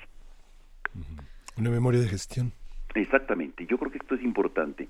Por esto, por eso es importante ir eh, generando eh, acciones concretas, publicarlas, publicitarlas y mantenerlas en la, eh, digamos, en la agenda como parte de las de los um, hitos históricos que va uno consiguiendo, grandes y no solamente de grandes países, sino de en, en los pequeños espacios de convivencia humana. Y creo que, por ejemplo, lo vemos mucho en ciertos lugares, ¿no? O en Cuba o en Europa. En cada esquina hay algún tipo de placa recordando algún tipo de acción eh, que mantiene al público que transita por las calles eh, atento y recordando historia. Muchas veces, lamentablemente, son acciones bélicas, ¿no? Claro. Pero también acciones, este, en donde tenemos que recordar eh, eh, como como un hecho fundamental. Por ejemplo, este, eh, en esta casa vivió eh, Ana Frank, ¿no? Esto esto es importante, ¿no? Recordar y mantenerlo dentro de la memoria, a pesar de que sea doloroso, como un ejemplo de que algo no debe de repetirse. O un socavón, por ejemplo. Hacer, por ejemplo. Aquí hubo un socavón. Y nosotros lo hacemos, ¿no? Ponemos nuestras crucecitas en la carretera y todo, pero quizá poder poner aquí hubo una negligencia fatal en donde generó muertes y donde se burlaron del pueblo. Y, y, y poner un monumento en ese lugar o una placa en la que ayuden a recordar este la impunidad por un lado, pero también la muerte de estas personas que claro. murieron, en fin, el agravio. ¿Para qué? No solamente para exaltar el odio, sino eh, o, eh, que la memoria sea curativa y que la memoria sea que no se vuelva a repetir. Que no se vuelva a repetir. Muchísimas gracias, Pablo Romo, profesor de Transformación Positiva de Conflictos. Te mandamos un gran abrazo. Muchísimas gracias. Y estamos al pendiente de la, de la próxima semana a ver a ver desde dónde vamos a volver Claro que todas sí, a ver si los voy a visitar por allá. Por Nos favor. daría mucho gusto, Pablo Romo. Excelente. Un abrazo, Pablo. Hasta Dale. luego. Hasta luego. Primer movimiento.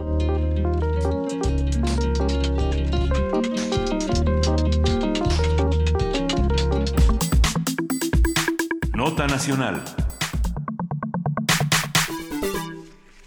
Y ahora sí, ahora sí ya llegó el momento de la nota nacional y ya se encuentra en la línea Lorenzo Meyer, profesor investigador universitario, cuyo interés se ha centrado en la historia política mexicana del siglo XX a la actualidad. Y hay tantas cosas que podríamos discutir esta mañana, querido Lorenzo Meyer, ¿cómo estás? Muy buenos días. Pues yo eh, personalmente bien, pero el país no. Eh, ¿Qué opinas? ¿Qué opinas de lo que ha pasado en, la- en- en esta semana? y ¿Qué- qué ha eso es el, eh, ese es el punto al que eh, debemos de eh, tratar de, pues, en- entender, explicar, en fin.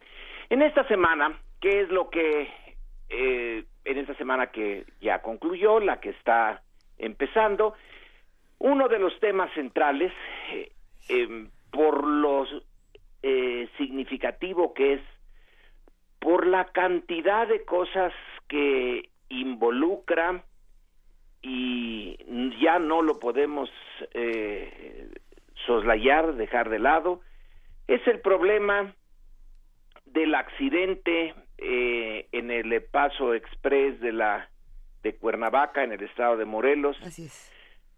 que creo que debe ser tratado eh, a fondo porque implica una buena parte de las cosas que están mal y que queremos transformar en este país.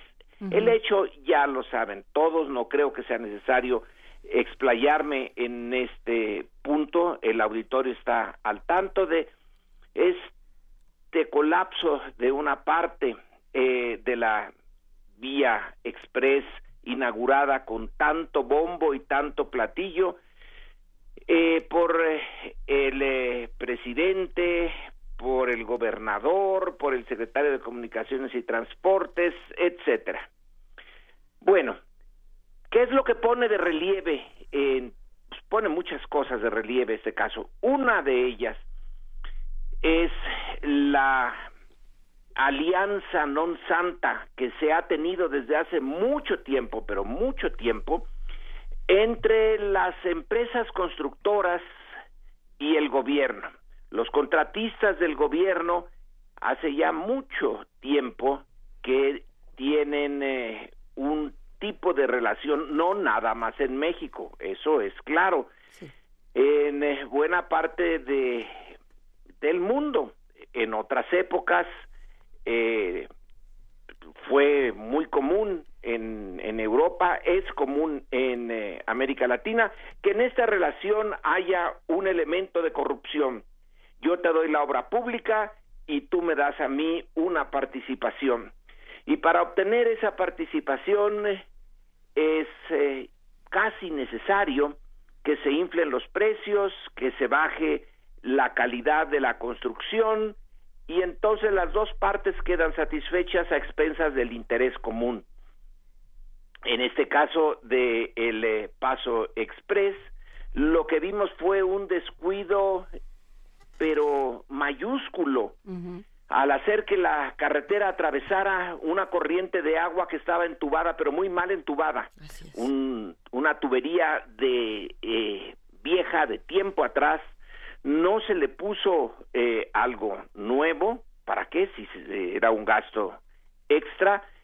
Y esa tubería se tapó, colapsó, el agua empezó a salir por otros lados y la base de tierra eh, más o menos firme al empezar la obra se disolvió y eh, se cayó cuando pasaba un auto con dos personas. Eso ya lo sabemos.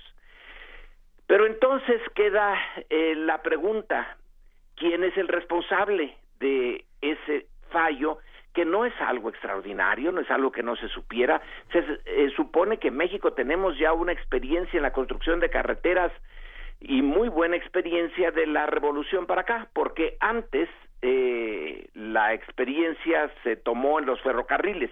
El porfiriato se encargó de crear una eh, muy buena red de ferrocarriles que, por cierto, ya se dejó en el olvido y desapareció casi de nuestra historia.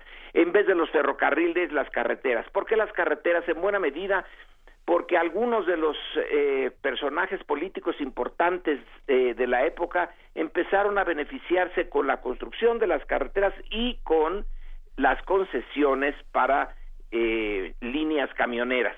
Dos cosas estupendas para quienes deseaban hacer negocio por esa vía. No necesariamente era lo mejor para el país, pero sí lo mejor para ellos. Y entre los eh, em, estados que últimamente se han destacado por esta construcción eh, de carreteras, vías rápidas, vías de cuota, está el Estado de México.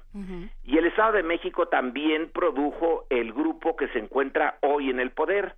El secretario de Comunicaciones y Transportes y el presidente de la República eh, eran parte del equipo en el Estado de México, en donde ya se sabe que una empresa española, la OHL, bueno, pues eh, deja bastante que desear y donde se sospecha de grandes negocios que incluso eh, los críticos de el eh, gobierno han ligado a las elecciones, a las últimas elecciones en el Estado de México en eh, donde eh, dineros de estas carreteras, subsidios que el gobierno federal le, debía al Estado de México por una eh, carretera, se multiplicaron como por, por más de, qué sé yo, eh, 30, 40 veces, y ese dinero se le dio y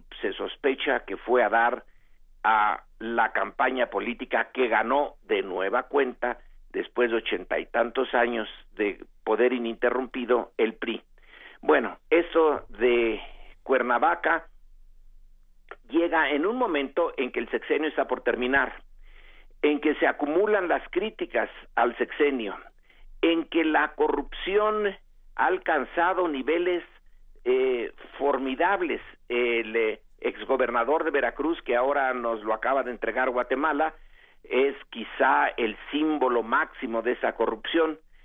Entonces, el socavón y la corrupción están eh, ligados, están ligados a ojos de la opinión pública y yo creo que objetivamente, eh, a ojos de cualquiera que examine el problema, eh, uno es la cara del otro y la idea de que México se encuentra sumido en la corrupción lleva a que hoy las noticias nos digan que se ha formado una gran alianza, una gran organización de la sociedad civil para enfrentar a este monstruo eh, que está minando no solamente el gobierno, sino la moral cívica, la idea que los mexicanos tenemos de nosotros mismos, de nuestro país, de nuestra capacidad eh, de crear unas eh, estructuras políticas que estén, bueno, más o menos a la altura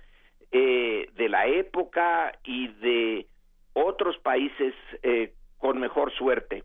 Toda estructura política es eh, un, una fuente de, de, desigualdad porque unos mandan y otros obedecen, encubre un montón de problemas, pero no tantos como con nosotros. Aquí sí se nos pasó la mano. Eh, y entonces lo que ocurrió en eh, Morelos resume todo esto. Llegó en un momento de hartazgo, de enorme hartazgo. Y las encuestas, no lo digo yo, que más o menos eh, cada uno de nosotros es incapaz de representar al todo colectivo y decir en México estamos hartos pero las encuestas son una buena aproximación. Eh, no lo digo yo, lo dicen eh, las encuestas y la última, la del eh, Universal, eh, pues nos eh, señala que el ciudadano mexicano tiene un ante sí un enorme uno, un grupo de enormes problemas. Uno es la inseguridad y el segundo es la corrupción. Y yo diría, salvo mejor opinión, que están ligados. Que la inseguridad y la corrupción eh, no son exactamente lo mismo, pero van muy, muy de la mano. La inseguridad ha ido creciendo porque el crimen organizado, entre otras cosas, no ha sido derrotado después de una guerra que se le declaró a muerte desde el inicio del sexenio anterior de Felipe Calderón y que parece estar ganando. No ha disminuido su presencia en México, no ha disminuido su presencia en el narcotráfico internacional y sí han aumentado los muertos y ha aumentado la percepción de inseguridad, que, insisto, está ligada también a la corrupción, eh, no la percepción, sino la raíz de eh, este problema.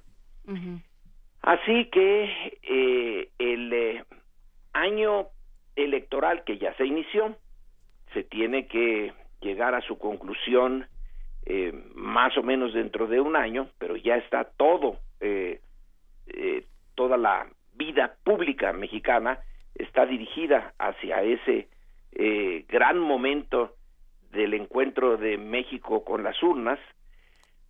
En ese, eh, en ese proceso, el eh, tema de la corrupción yo creo que es central y no hay forma de evitar que la transición, la supuesta transición mexicana del año 2000 que dejó el poder en manos de el PAN durante dos sexenios, que volvió eh, a permitir que el PRI regresara al poder. Bueno, son tres sexenios eh, perdidos en la lucha contra la, la corrupción. Sí, es más, son tres sexenios que ha ido campeando la corrupción y que se ha ido eh, que se ha ido ganando de alguna manera como por desbordamiento, ¿no? Es, es son de tal magnitud los los hechos de tal eh, de, de tal a tal grado de burdos eh, las las respuestas, ¿no? Eh, Aquí parece que lo único, o sea, todas las declaraciones del, del secretario de Comunicaciones y Transportes han sido una más lamentable Y, y- y desafortunada que la anterior y, no pasa nada. ¿No? Eh, porque bueno, mañana pasará otra cosa igual, o ayer llegó el exgobernador de Veracruz. El, era socavón cubre socavón, ¿no? Con la Ajá, llegada ¿no? de Javier una, Duarte. una, un horror de corrupción cubre al siguiente y entonces de lo que se trata es de no permanecer en los medios demasiado tiempo y, y, seguir. eh, no permanecer demasiado tiempo, pero en parte no es porque ellos eh, no quieran permanecer en, en ese tema por demasiado tiempo, es que les eh, están cosechando eh, lo que sembraron ellos y sus antecesores por mucho tiempo. Este socavón de eh, la última, eh, los últimos días en Cuernavaca, hoy nos enteramos de otro socavón donde cayó un eh, camión de carga y que más o menos eh, tiene las mismas características. Quienes supervisaron la obra, en el caso de Cuernavaca, era este señor que venía de Harmon Hall eh, para eh, supervisar lo que tiene que ser un trabajo técnico.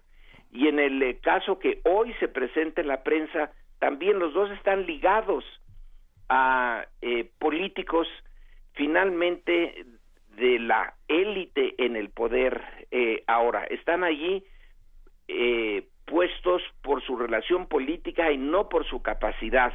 Entonces además de que las obras son caras de que hay la certeza, bueno, sospecha, pero ser casi certeza de los moches, el, eh, la parte técnica se la dejan a eh, personas que están políticamente ligadas a quien toma las grandes decisiones, pero que no sirven en lo absoluto para la parte técnica. Siquiera hubieran puesto eh, al eh, los técnicos adecuados, pero ni eso, no tuvieron ni esa, eh, eh, bueno, no sé, eh, sensibilidad para decir, bueno, vamos a eh, sacar una buena cantidad de dinero de esa carretera, pero va a quedar eh, para el futuro.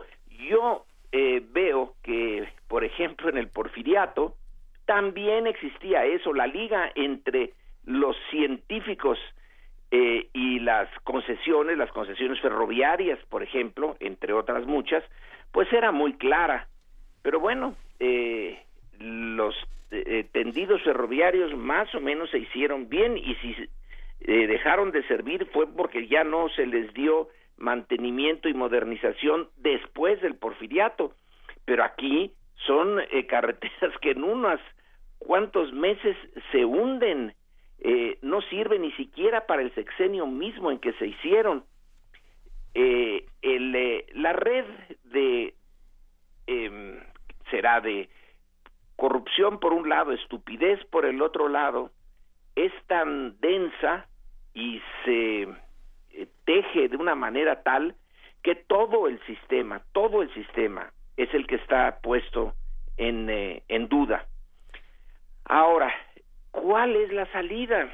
¿Cómo, cómo eh, eh, le encontramos a este nudo gordiano la hebra para empezarlo a, a destejer? El nudo gordiano original, eh, ese que estaba en, eh, en Europa y que quien lo des, eh, tejiera podría ser el, el rey, el emperador, bueno, lo deshicieron del tajo de un, con una espada. Aquí no podemos deshacerlo así. Ya se intentó varias veces a través eh, de estallidos violentos recomponer el eh, tejido eh, institucional mexicano y bueno, se medio compuso, pero al final terminamos otra vez con problemas.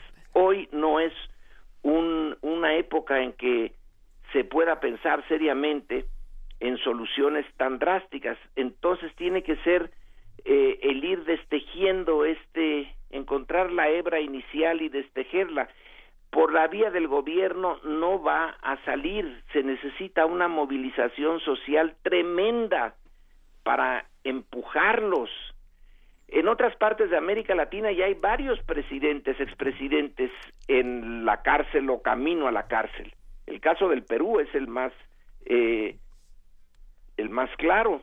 Hay ya eh, dos expresidentes en la cárcel, otro expresidente que se le que se está pidiendo su extradición, eh, luego aquí en Centroamérica, en El Salvador, en Honduras, eh, y bueno, está el caso enormemente importante de Brasil.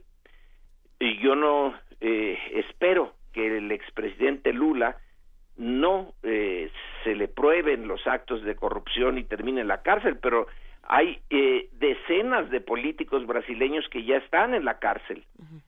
En nuestro caso, pues está Duarte y unos cuantos más, pero no hemos eh, logrado eh, realmente simbrar esa estructura de corrupción. En, en, ese sentido, tendríamos que pensar en las herramientas que tenemos en este momento disponibles como sociedad. Y, y, yo te pregunto, Lorenzo Meyer, ¿qué opinas, por ejemplo, de lo que ocurrió el día de ayer con el Sistema Nacional Anticorrupción, con, con la parte de lo que le corresponde a la Ciudad de México y con este hashtag Vamos por Más? Que, bueno, pues supuestamente nosotros tendríamos ahí una oportunidad de participación que vemos si sí o si no esa oportunidad de participación, eso es eh, interesante. ¿Quién puede eh, sí. Realmente desde la sociedad enfrentarse al tejido de la burocracia?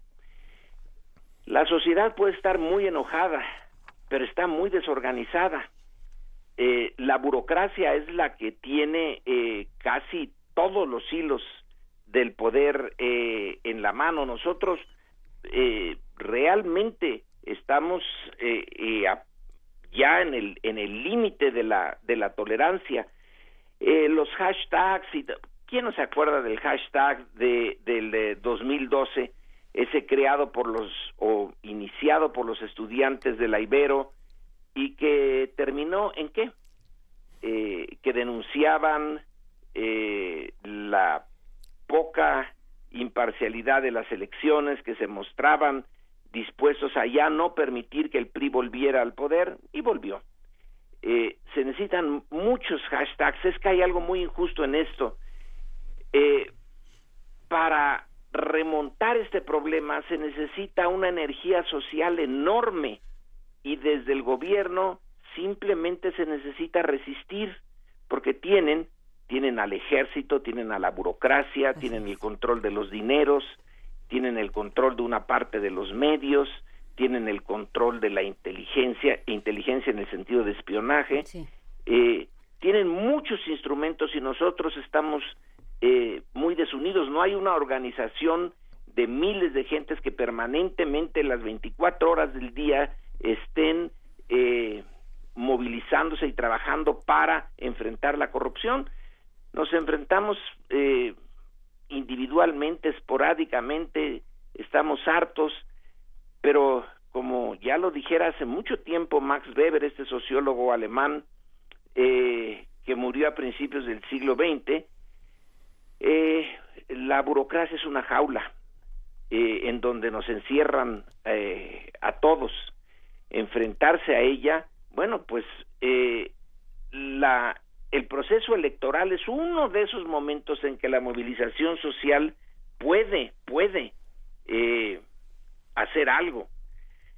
En, eh, en la eh, este, encuesta de opinión que salió hace unos días en el Universal, una de tantas encuestas, pero en fin es la más reciente, se le pregunta a la muestra representativa por qué partido no votaría nunca bueno, en ese caso el PRI sale con la mitad eh, de las opiniones. La mitad de los mexicanos eh, dicen no, por el PRI ya no. Pero la otra mitad está muy dividida. Sí, ¿dónde está la otra mitad? Sí, ese es el, el tema. Pues habrá que seguirlo, eh, que seguirlo platicando, Lorenzo Meyer. Efectivamente, eh, hace falta unión social. Hace falta eh, terminar con un discurso que, que, tenemos, creo, muy, muy interiorizado de ustedes y nosotros. Y bueno, pues habrá que, que ir viendo, que ir explorando esas posibilidades. Algo, algo podemos tener en este año que viene, en este año electoral, pero ya hemos tenido tantas decepciones. En fin, vamos a ver qué pasa y nos escuchamos dentro de dos semanas. Exactamente. Muchísimas gracias, Lorenzo Meyer, por esta conversación y por pertenecer a este espacio. Te mandamos un abrazo. Buen día a ustedes y al auditorio. Buen día, Lorenzo. Primer movimiento.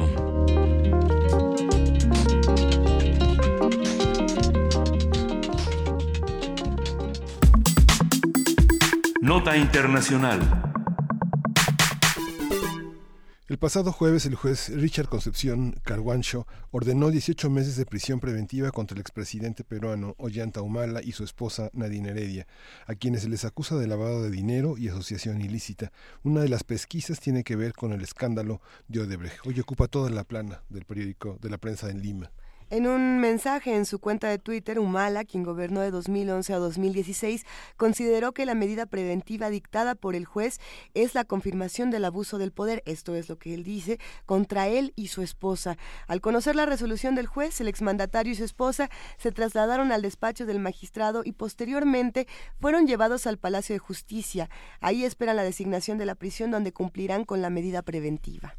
En caso de confirmarse la sentencia, Humala se convertiría en el segundo expresidente peruano en ser condenado a prisión. Alberto Fujimori, quien gobernó el país entre 1990 y 2000, se encuentra recluido por corrupción y delitos de lesa humanidad.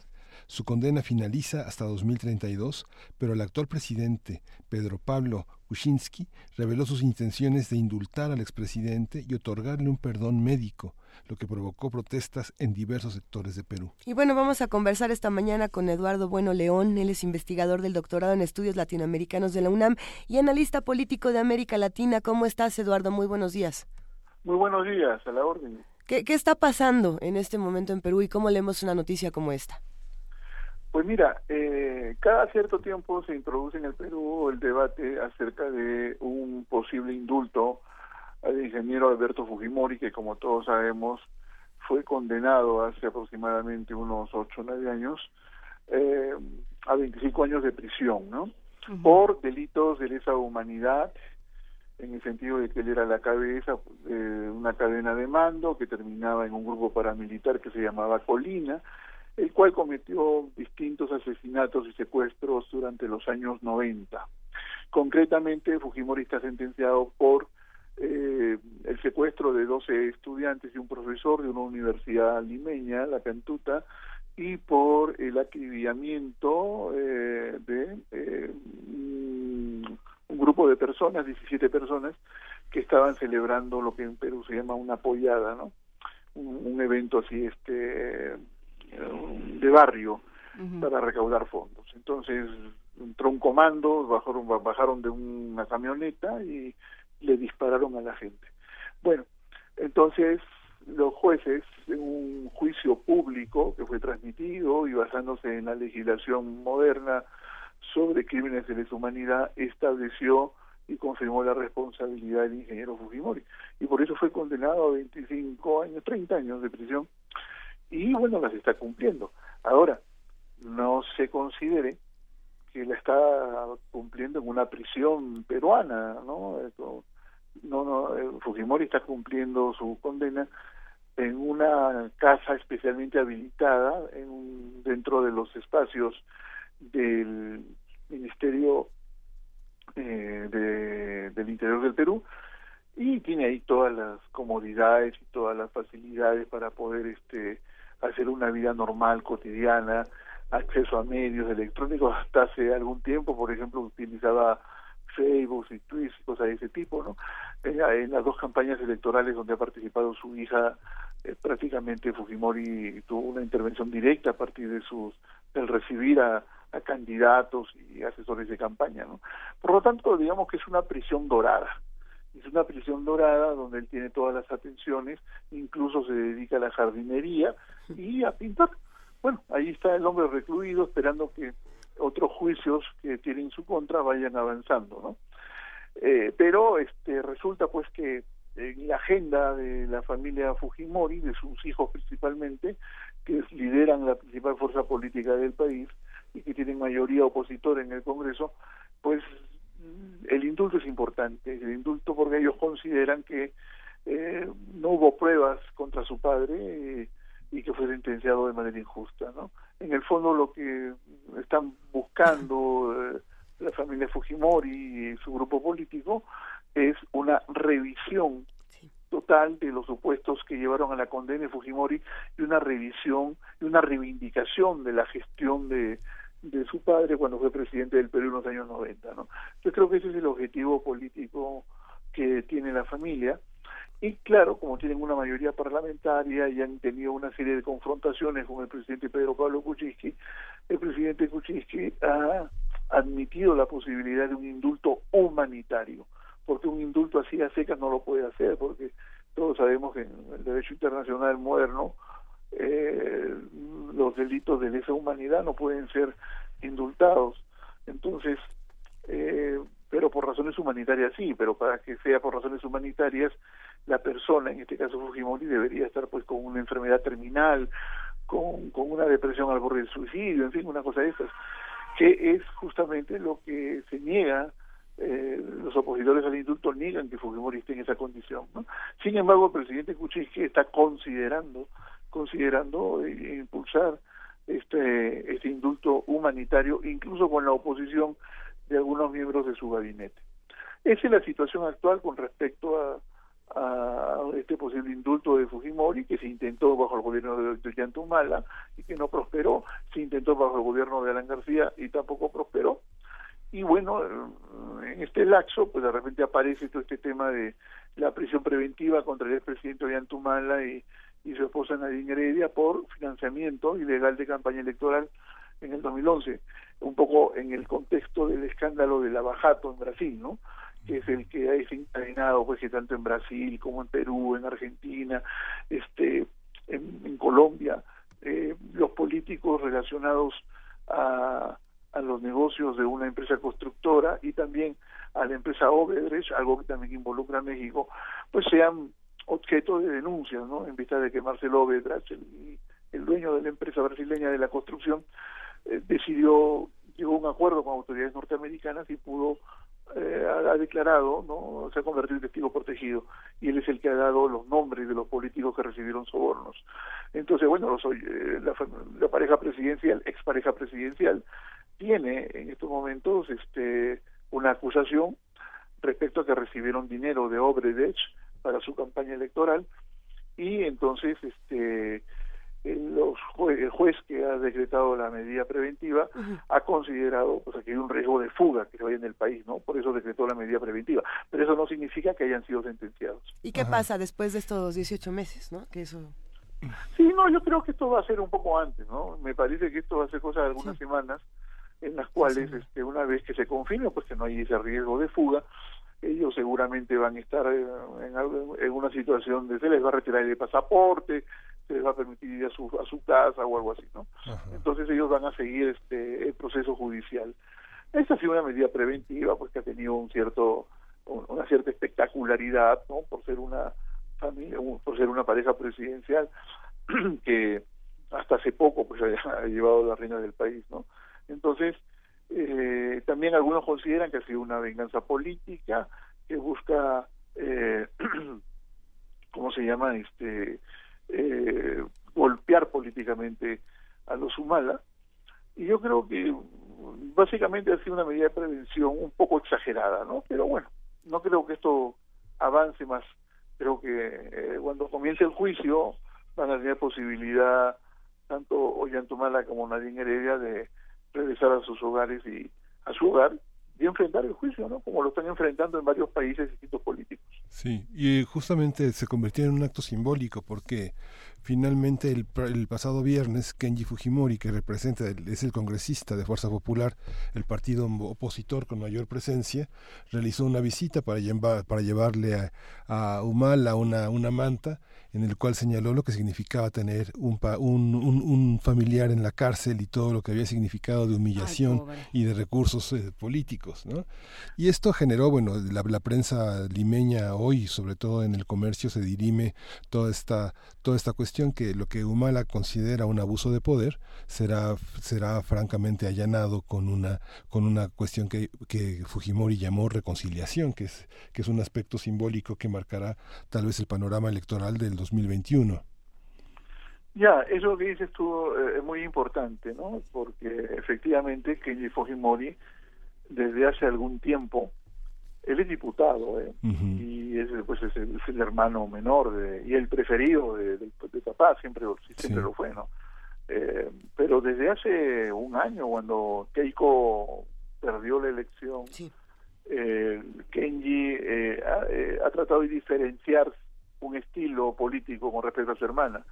Hasta el extremo que algunos piensan de que está armando otro bloque otra tendencia ¿no? dentro de su partido principalmente pues este porque eh, Keiko ya van dos elecciones nacionales que las pierde bueno y Kenji como que tiene aspiraciones de ser candidato presidencial. Entonces su, su posición siempre es una posición de discrepancia con la mayoría parlamentaria. Trata de ubicarse en un sector digámoslo así este progresista no él defiende a su padre a capa y espada.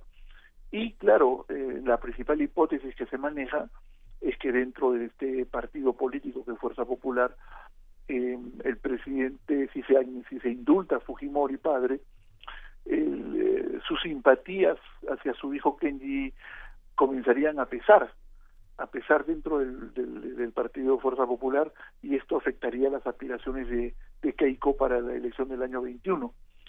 Entonces, esa es la hipótesis que se maneja, y claro, si, hilvanando, hilvanando, uh, hay algunas situaciones ahí que comienzan a, tener cierta claridad, ¿no? Por ejemplo, eh, se ofreció a Keiko hace unos meses eh, un arresto domiciliario para su padre, ¿no? Un arresto domiciliario que permitiera a Fujimori dejar el, la prisión donde está actualmente, como repito, una prisión dorada, y establecerse en, la, en alguna casa de sus hijos y este pero pues este tener los derechos políticos todavía suspendidos no un arresto domiciliario pero donde digamos no se rectifica la sentencia eh, sin embargo curiosamente curiosamente fue el propio grupo fujimorista eh, donde está incluso eh, más afín a Keiko el que se opuso al arresto domiciliario ¿no? siguió insistiendo sobre en el indulto entonces esto dio pie para entonces que se comente que no es la salud de Fujimori, sino que son decisiones políticas dentro del grupo parlamentario y la una lucha interna que se podría estar dando entre Kenji y Keiko. El hecho de que visite eh, eh Kenji Fujimori a Ollantumala es muy simbólico también porque eh, pues Ollantumala fue quien derrotó a Keiko en, en, la elección del 2011 y además este fue Ollantumala quien encabezó, desencadenó, digamos, la crisis de régimen de Fujimori en su reelección cuando se levantó con un grupo de soldados y de militares en la Sierra de Locumba en Perú. Entonces, de alguna manera, pues es una rama de olivo de, de Kenji en el sentido de la reconciliación, ¿no? Creo que el, tema de la reconciliación en Perú es, mucho más importante que, los indultos. Creo que es un tema pendiente, pero muy difícil, ¿no? Muy difícil por los odios acumulados y porque además los liderazgos no han, no han enfrentado el tema de la reconciliación directamente y las élites tampoco las consideran, ¿no? O es una dinámica de países donde hay vencedores y vencidos. Una reconciliación elimina esa dicotomía y eh, aborda el tema de, de desde la perspectiva de las futuras generaciones, ¿no? Eh, pero es muy difícil, ¿no? Tanto en Argentina como en Chile lo hemos visto, en El Salvador, los procesos de reconciliación son, son, son, son accidentados, se postergan, no siempre, no siempre se consigue. ¿no? Se quedan, sí, sin duda, sin, sin, duda se quedan muchas preguntas que tendremos que hacernos a lo largo de estas semanas. Y si te parece bien, Eduardo Bueno León, nos pondremos en contacto contigo para seguir discutiendo lo que ocurre en Perú. Y en Venezuela. Y en Venezuela y en Latinoamérica. Por supuesto. Mil gracias, Eduardo. Un fuerte abrazo. Un abrazo, hasta luego. Hasta luego. Primer movimiento. Hacemos comunidad.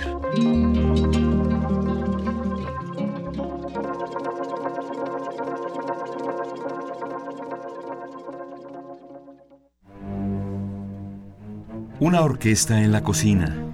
Cuarteto de cuerdas en el auto. Y un violonchelo solista sentado en el sillón favorito de la sala. Orquesta Filarmónica de la UNAM. Desde la sala Nezahualcóyotl. Escucha los conciertos los domingos al mediodía. Desde la comodidad de tu casa. 96.1 FM. Radio UNAM. De las vistas de Salvador Toscano a la época de oro. Del celuloide, a, la era digital. Filmoteca UNAM. Sala de exposiciones, acervo y restauración, cine en línea, talleres, hemeroteca. Circuito Mario de la Cueva, frente a la Facultad de Ciencias Políticas y Sociales. Entra a www.filmoteca.unam.mx. En Facebook y Twitter somos Filmoteca UNAM. Ahí encontrarás la oferta visual que tenemos para ti. Filmoteca UNAM.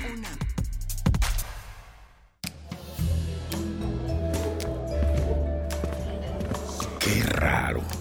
Estoy seguro de que apagué la tele antes de irme. ¡Sorpresa! ¿Qué no era esta la casa de Susie? Cuando no actualizas tu domicilio ni corriges tus datos personales, las cosas no salen como esperas. No lo dejes para el último. Actualiza o corrige tus datos y participa. Instituto Nacional Electoral, INE. El Museo de Arte Carrillo Gil abre sus puertas a una muestra histórica, Orozco y los Teules, que recrea la exposición de 1947 del pintor y muralista José Clemente Orozco sobre la ocupación española de lo que hoy es México y que se montó en el Colegio Nacional. 43 de las 60 pinturas, dibujos y acuarelas que se exhibieron entonces están hoy en la muestra. El Museo de Arte Carrillo Gil se encuentra en Avenida Revolución 1500, San Ángel.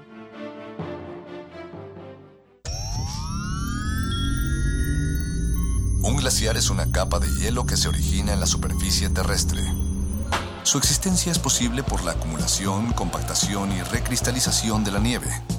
Se sabe que cada glaciar contiene en su interior una historia musical que depende de su edad y su tamaño. Se sabe también que muy en lo profundo de las aguas polares, todos los glaciares están conectados entre sí. Glaciares, túneles infinitos para el fin Jueves, 22 horas, por el 96.1 de FM, Radio UNAM.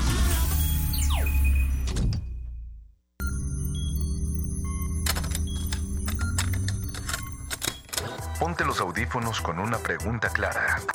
¿A qué, suena este momento? Mome- Momento. Si pudieras musicalizar a cualquier persona, cualquier evento, cualquier circunstancia, tienes música para ir de un lugar a otro. ¿Cómo crees que sonaría? Ley listo. Complacencias musicales de personajes poco complacientes. Lunes, 22 horas. Por el 96.1 de FM, Radio UNAM. Primer movimiento. Podcast y transmisión en directo en www.radiounam.unam.mx.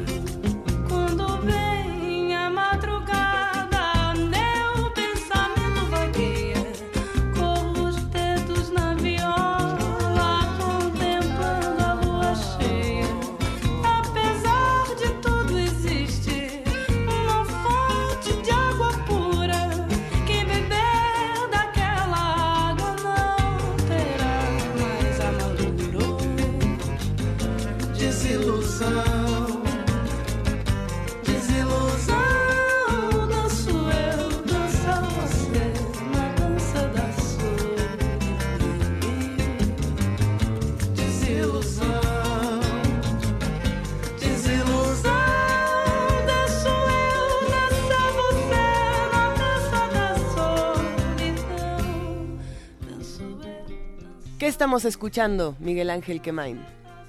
En este momento, una curaduría de Gastón García Marinosi.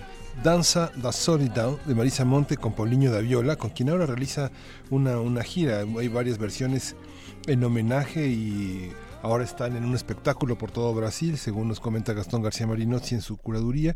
Y esta canción, bueno, es un clásico de este zambista carioca Paulinho da Viola. Esto es lo que escuchamos a las 9 de la mañana con 8 minutos de este martes 18 de julio. Les recordamos que estamos en arroba P Movimiento, en Diagonal Primer Movimiento UNAM y en el teléfono 55 36 43 39. Quédense con nosotros porque Juana Inés de esa tiene preparada una grata sorpresa para Poesía Necesaria.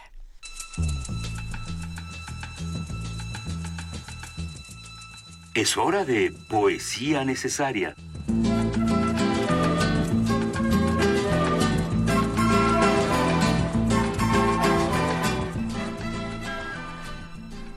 Juana Inés de esa. Pues eh, empezamos hablando de Mandela y luego, este, quién sabe en qué momento nos fuimos a poesía sudafricana y quién sabe cómo llegamos a poesía angoleña, Luisa Iglesias. ¡Qué belleza! De Joao Maimona, nacido en Angola en 1955, Luz. Y creo que viene a cuento por muchas cosas que discutimos en este espacio, pero también por lo que vamos a platicar en unos momentos más sobre palabras y violencia. Y lo que dice Joao Maimona en este poema que se llama Luz es, no le lances a mi pecho palabras sórdidas, palabras viejas. A mi pecho no le lancen palabras viejas, palabras sórdidas, inventaré las mías, en el piso de la ciudad, en el suelo del campo, en la oscuridad de la soledad. A mi camino no le lancen palabras viejas, palabras sórdidas. Iré en busca de la palabra donde los hombres desconocen el grito. Iré en busca de la palabra donde los hombres cultivan en el pecho las palabras que han de ser dichas, dichas a la ventana de la ciudad. Iré en busca de la palabra y diré lo que se dice entre las paredes para que de la palabra nazca la luz. No me lancen palabras sórdidas, palabras viejas, inventaré las mías y seré un pedazo de palabra. Primer movimiento.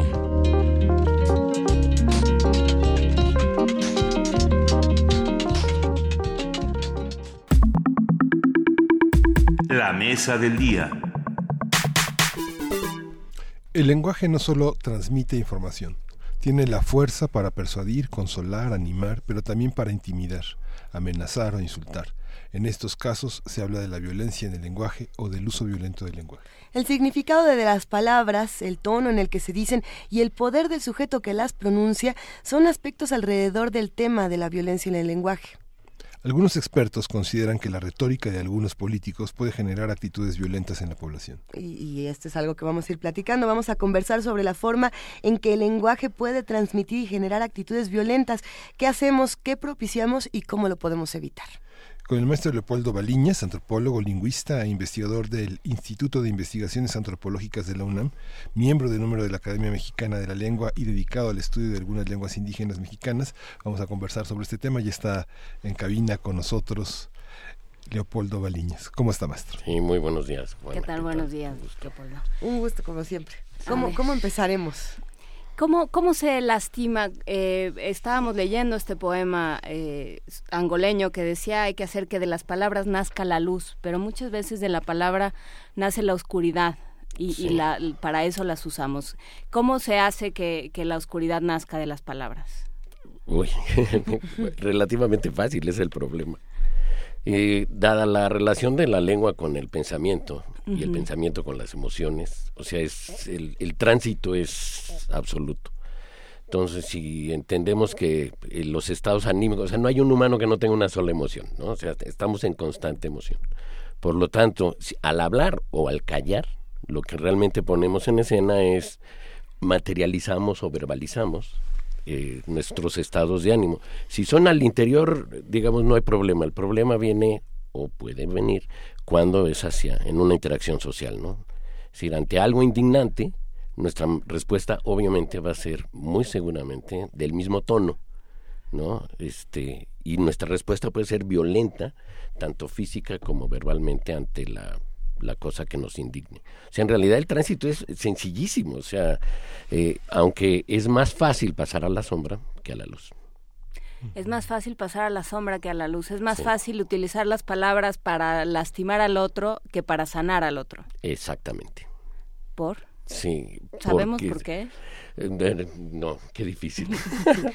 no, no, la, la Eh, la eficacia, eh, digamos, en la sombra, con la metáfora está bonito porque así nos ahorramos varias precisiones. Eh, la eficacia es más porque puede ser simplemente para molestar. ¿No? hay, hay un rango muy amplio, de- desde la molestia hasta verdaderamente afectar y lastimar verbalmente a alguien. En la parte otra, en la parte otra necesitamos ser demasiado astutos y muy elegantes y muy hábiles para poder que la otra persona sienta cosas, digamos, luminosas o bonitas o que se sienta bien. ¿no? El, el mejor ejemplo en México, en, en el estereotipo del México, es el piropo. ¿sí? Si un piropo te lo dice alguien que, que tú quieres que te lo diga, es un bonito piropo. Te lo dice un albañil, ya no. ¿no? Es decir, juegan varios factores. Es, de, de veras es bastante para mí muy complicado, pero sí siento que, el- que el- la línea hacia, hacia la parte ofensiva, lastimosa, molesta, es muy sencilla. Es, es, es complejo pensar, por ejemplo, en lo que pasa en la, la violencia en el lenguaje cuando es uno a uno, una interacción, eh, yo te tengo enfrente y te digo las cosas, a cuando puede ser a través de medios masivos, ¿no? No solamente medios de comunicación, redes sociales, pensando en que las palabras ya no solamente se quedan en, en lo que dije y se, y se acabó, ¿no? Eh, sin tra- tratando de no violentar a, a los que están del otro lado, a los radioescuchas que hacen comunidad con nosotros, ¿cómo podemos ejemplificar este tipo de, de temas? Frases como ya me cansé o muchas que hemos escuchado y que se, se quedan Ya en, sé en que no la memoria, aplauden. ya sé que no aplauden, los gritos en los estadios, en fin, hay una cantidad impresionante de discursos que no solamente se quedan en la interacción personal. ¿Qué ocurre con eso? Sí, y bueno, el- ocurre en, en el sentido que uno sabe cuál, qué herramientas tiene, o sea, o, tiene a su disposición varias. Varias de ellas son efectivamente cómo generar eh, efectos eh, eh, más allá de, la, de lo dicho, para bien o para mal, ¿no? Básicamente, cuando hablamos de, eh, de violencia en términos muy generales, estamos hablando de relaciones asimétricas, de dominación, de control y las respuestas en relación a ese control. Ahora, la otra parte también cuenta, es decir, eh, un- una, una anécdota, estoy en el metro, Valderas, este, quiero salir, empujo, o sea, ejerzo la violencia porque esa es la... la esa es la otra, la, la- misma situación ya de por sí es violenta. Bueno, yo empujo, salgo empujando a alguien, el que es empujado por mí entra y ya adentro, ya tranquilo, ya que ganó su lugar, me, tre- me pretende ofender y me dice, pinche pelón, ¿no? Sí, pues sí es cierto. O sea, es decir, su, su interés de molestarme o de agredirme en realidad fue un ejercicio lúdico en realidad, porque a mí realmente no me interesó. Pero hay gente que sí le molesta que haya otro tipo de uso de palabras y entonces si uno sabe que hay o ciertos giros o ciertas formas, eh, puede sentirse agredido. O- otro ejemplo, en una solicitud de trabajo dicen personas que no tengan eh, tatuajes.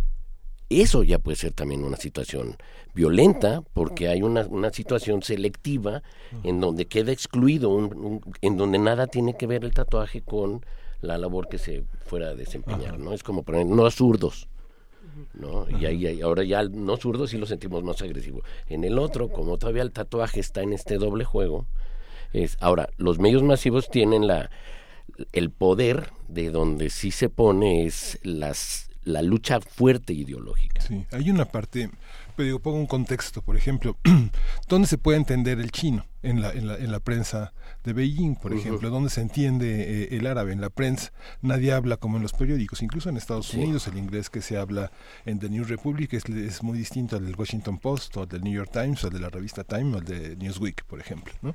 En México, ¿dónde está esa, esas, esas precisiones? Como, como quién, quién, quién tiene el, ¿Quién tiene el dominio del lenguaje? El lenguaje que aparentemente es preciso, es correcto y designa política, de una manera políticamente correcta quiénes somos. ¿Estás preguntando quién habla, entre comillas, bien? ¿Quién habla por nosotros? ¿Por quiénes somos hablados? ¿Por quiénes No, somos los dichos? medios masivos. Son, ¿Sí? los medios, Son los masivos. medios masivos. Son los medios masivos. Difícil. Sí, eh, eh, los ejemplos más eh, fuertes los tenemos porque antes el monopolio televisivo y radiofónico era, digamos, bastante transparente. Homogéneo. ¿no? Y lo que se hacía era evitar que hubiera acentos regionales en el, en el español mexicano, en el centro, sobre todo en el centro que se transmitía nacionalmente. Viene a la torre el del canal 13, a la torre es norteño, no se Ujú. le oye el acento norteño. ¿no? Es decir, hay una sanción, eh, hay una norma lingüística. Los, los, eh, ahora la televisión o los medios masivos, incluyendo el radio, la prensa tiene otras reglas porque la, eh, tiene formas incluso que, que la gramática tradicional no aceptaría, ¿no? Formas sin artículos, pero es la forma, por, por el espacio y porque tiene que, que llamar la atención, ¿no? Pero realmente los que, los que norman, pero norman nada más ese espacio. Es decir, la gente en la calle sigue hablando como las, los sectores normados. Los medios académicos están en un impresionante dilema.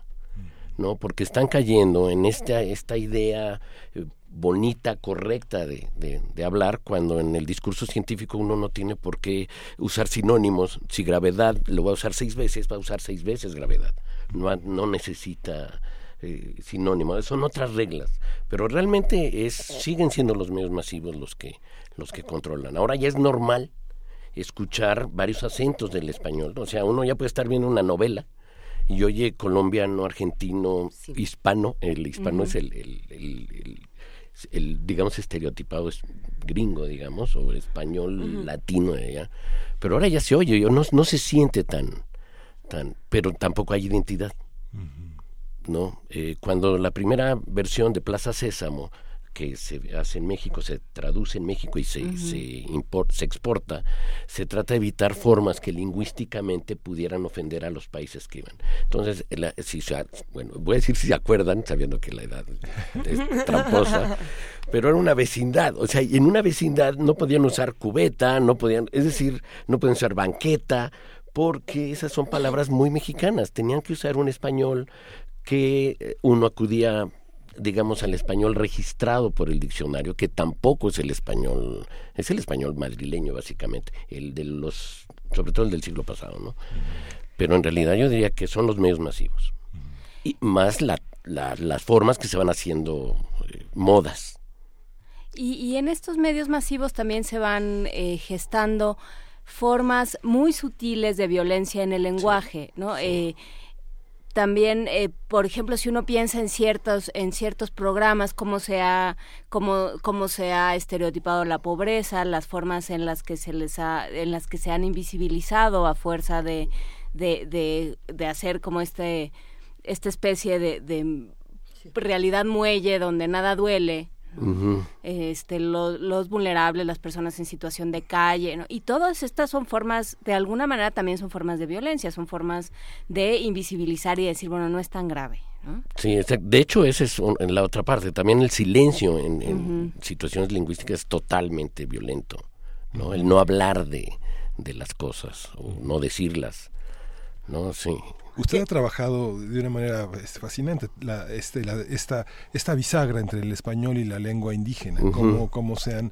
muchas personas en México son que, criadas y crecen junto con un personal doméstico que habla una lengua indígena y que, no, y que no sabe y que no sabe con precisión el valor de algunas palabras o, o, que no es que no es precisa desde giros como este ya calentaste el no etcétera. uh -huh, sí. que todos jugamos con eso aiga etcétera. Uh -huh. este cómo se da esa esa visión en la subjetividad, cómo crece una cultura en esa bisagra, en ese lenguaje que comparte uno con no, ese mundo indígena. Que sí, sí, sí, muy fragmentada y además siempre en una posición uh, a priorísticamente en desventaja. Es decir, uno se sabe que, es decir, es como dicen, es que yo nací en el lugar equivocado, por decirlo de manera muy, ¿no? Y, y que toda la, la seguridad o la posible seguridad que pudiera tener uno hasta en el caminar se ve cuestionada la lengua es una de estas maneras elegantes, de, muy elegantes, ahorita digo, porque para discriminar y excluir, es decir, eh, se puede decir, y los anuncios se llaman la atención de estos, en este lugar no se discrimina por religión, tararín, nunca dice la lengua. ¿No? Eh, y, y, uno puede agregar lengua, pero el problema ahí en la lengua es decir, si yo, yo digo fuistes, o digo aiga, si lo más seguro es que lo primero que haya sea una respuesta, este, sancionadora como si alguien, ajeno a mí, fuera el dueño de la lengua. Cuando si yo digo aiga es porque mi comunidad así es como es. ¿no? Y en realidad en el mundo este de contacto, el contacto eh, español-lengua indígena es, no, impresionante. Impres pero eso lo vivimos también, el español hegemónico, dominante y nuestras formas regionales de hablar, ¿no? O sea, no está en los medios, ¿verdad? eh, híjole, se vuelven muy estereotipados. Si uno se ahorita se mete al metro, oye ya anuncios en náhuatl, por ejemplo, en donde se habla. Pero ese, ese, ese es un náhuatl, yo llamaría hechizo, se ve que lo está leyendo. Es decir, la, la lengua es eh, una lectura, incluso en español, tiene las, la- las pausas para poder hacer que la lectura sea efectiva. Efectiva en el sentido que, que mueva, ¿no? Cuando uno lee una lengua que de por sí no tiene una tradición escrita, se oye una falta de, de emoción. O sea, uno oye lo, lo que se oye en náhuatl en el Se metro. oye una alienación, Sí, se oye sí. la distancia que hay entre, entre lo que estoy leyendo y yo. Es ¿no? No como es si mío. me hacen leer inglés, ¿no? O sea, yo sí puedo leer inglés, pero como no tengo, digamos, la capacidad de entender cabalmente, mi lectura es sosa, Plana. plana. Luisa. Exacto. Eh, eh, no, estaba pensando precisamente en, en esta defensa de las muchas lenguas, de, los, de, de las muchas maneras de expresarse y yo, por, por ejemplo, me quedo pensando en esta misma estación en Radio UNAM podemos escuchar toda clase de programas, toda clase de temáticas y toda clase de locutores, lo cual es muy interesante. Eh, también hay una marginamos cuando decimos a ver los que los que dijeron chale ya no entraron a este programa. Pero también marginamos cuando no hacemos un esfuerzo creo por, por buscar nuevas palabras y por enriquecer el lenguaje. También lo estamos limitando no que creo que es algo que pasa mucho y, eso que yo soy de las que defienden hablar de una manera mucho más eh, sencilla y práctica por así decirlo pero creo que tenemos que defender el lenguaje y buscar nuevas palabras y nuevas buscar maneras nuevas. de Yo creo que ahí está, o sea, que ese es mi- sería mi problema con los lugares comunes o con Por los ejemplo. anglicismos o con las copias, que, que entonces te quedas... son violencia. Que te quedas, ajá, porque entonces, eh, entonces la vida va a ser solo de una manera porque tienes un adjetivo. Si tienes 50 adjetivos en tu en tu registro, ¿no? que ese sería el trabajo de los medios de comunicación, mostrar muchísimos registros, porque eso es lo que realmente creo, para mí, eso es lo que representa una riqueza lingüística, tener muchos registros, no el correcto, porque a saber, ¿no? pero tener tiene muchos registros y poder moverse en muchos registros, eso es lo que vuelve a un hablante mucho más eh, capaz de, de desenvolverse en, en el mundo y Sí, de pero- entenderse. Pero la vida incluso es más sencilla. ¿eh? Es Ujú. decir, eh, los medios masivos lo que tienen que hacer es salir a la calle. Simplemente oír lo que habla la gente. La, la, la, la productividad no, no ha cesado. No, o sea, eh, y menos en el español. O sea, porque siempre se ha sentido el español amenazado. No está amenazado. Si la riqueza está en, en la comunicación cotidiana, en la que, o sea, en mi tiempo no había choro, ahora hay choro, ahora hay grupi, ahora, es decir, palabras que en mi tiempo no había. Y palabras que en nuestro tiempo, bueno, las, uno ya, ya no se usan y todavía por ahí uno las trata de, de usar. O sea, para mí era chiro. ¿no? O sea, eh, en fin, este, o los trunquis, ¿no? O sea, e- efectivamente, la otra es que en realidad las palabras por sí mismas no valen, ¿no? Se ponen en escena, se ponen a negociar. Y en esa negociación es donde está también la, la estrategia, es decir, no sancionar o no excluir los posibles otros este, valores, ¿no? Es decir, la, la, la sinonimia es un juego muy interesante, por llamarle ahorita de, de alguna manera, pero lo tenemos justamente su, su antítesis en la ironía. ¿no? Justo hay un escritor inglés, eh, Martin Amis, eh, Against the Cliché, contra el cliché, lo que señala Juan Inés como los lugares comunes. Hay un antídoto también, el, el proverbio, la adivinanza. Usted trabajó Claro. sobre las adivinanzas Sí. y los proverbios en, en la lengua náhuatl. Sí. ¿Cómo funciona eh, estos alimentos de la cultura? Mientras más rica es localmente, más intraducible, más eh, dificultades hay de, de- de estar en otras lenguas. Sí, de hecho, el- el- la- las formas, eh, lo que podríamos llamar juegos de lenguaje para llevarlo a una forma más, más lúdica y más neutral, eh, es bastante complicada y está llena de, es decir, de variables verdaderamente, eh, incluso estereotipadas.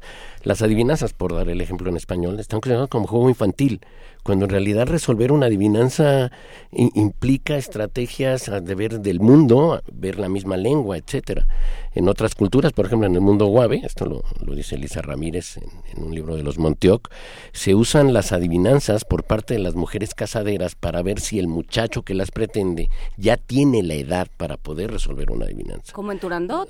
O sea, esto es, es parte del- de la tradición oral y de la tradición narrativa del mundo. ¿no? Las adivinanzas son una prueba del ingenio. Sí, no, no hay adivinación así como cuando alguien dice 8 más 8, 15, estás adivinando, ¿no? Si estuviera adivinando estaría haciendo un proceso mental analítico y para tratar de resolver. Pero ese, ese es el juego, ese es el, el, el que está. Ahora, partiendo de todas estas palabras que, que, podemos encontrar en los juegos, en estos ejercicios lúdicos, hay muchas que son las, las famosas palabras prohibidas, ¿no? La blasfemia, la grosería, palabras. lo que no se dice, eh, hasta de, desde albures hasta palabras concretas que son las famosas groserías, ¿no? Uh -huh. ¿Qué pasa con todas estas palabras que muchos interpretan o interpretamos en algún momento como violencia y en otros momentos no? Eh, arrancamos esta conversación precisamente hablando de, del Le puedo sí. mencionarlo, a ver, no es lo mismo que te lo diga alguien aquí, que te lo diga alguien que tú conoces, en fin. Pero, pero sí hay palabras que decimos, esta es la, la prohibida, prohibidísima, ¿no? Sí. Como en alguna conversación la semana pasada hablábamos de nigger, ¿no? Uh -huh. O hablamos de otras palabras ah, que... Igual acá negro, ¿no? Ne no uh -huh. se dice, o no digas, ¿qué, ¿cómo hacemos para que estas palabras dejen de ser violentas, las tenemos que dejar de decir, tenemos que cambiar los significados. ¿Qué ocurre ahí? No, ahí eh, es un juego muy interesante porque justamente, sobre todo las groserías, las groserías eh, tienen una parte de emoción, de emotividad adentro. Es Con decir, mucho juego, sí, aunque no lo parezca, ¿no? Sí, es decir, yo por más digamos, lo malo es que no puedo decirlo, pero, o sea, sí puedo decirlo, pero la, la decencia es a lo que me refiero. Okay. Es decir, yo estoy muy ofendido, ¿no? Porque alguien cometió lo que para mí es una burrada mayúscula. No puedo decirle bobo. No, bobo, Ajá, bobo no, no, es, alcanza. Es, no, alcanza. O si yo estoy muy, muy enojado, no puedo usar el eh, que estoy enojado. Enojado es nivel 2. Yo quiero uh -huh. el penthouse. ¿no? Uh -huh. Y para eso voy a usar las palabras que incluso estéticamente muestren esa carga. Y yo sí puedo decir estoy muy reemputado. Uh -huh. Es decir, eso sí me, me, ubica porque sé que las palabras por sí mismas van acarreando una carga eh, que va a mover, digamos, este, sensores eh, emocionales. ¿No?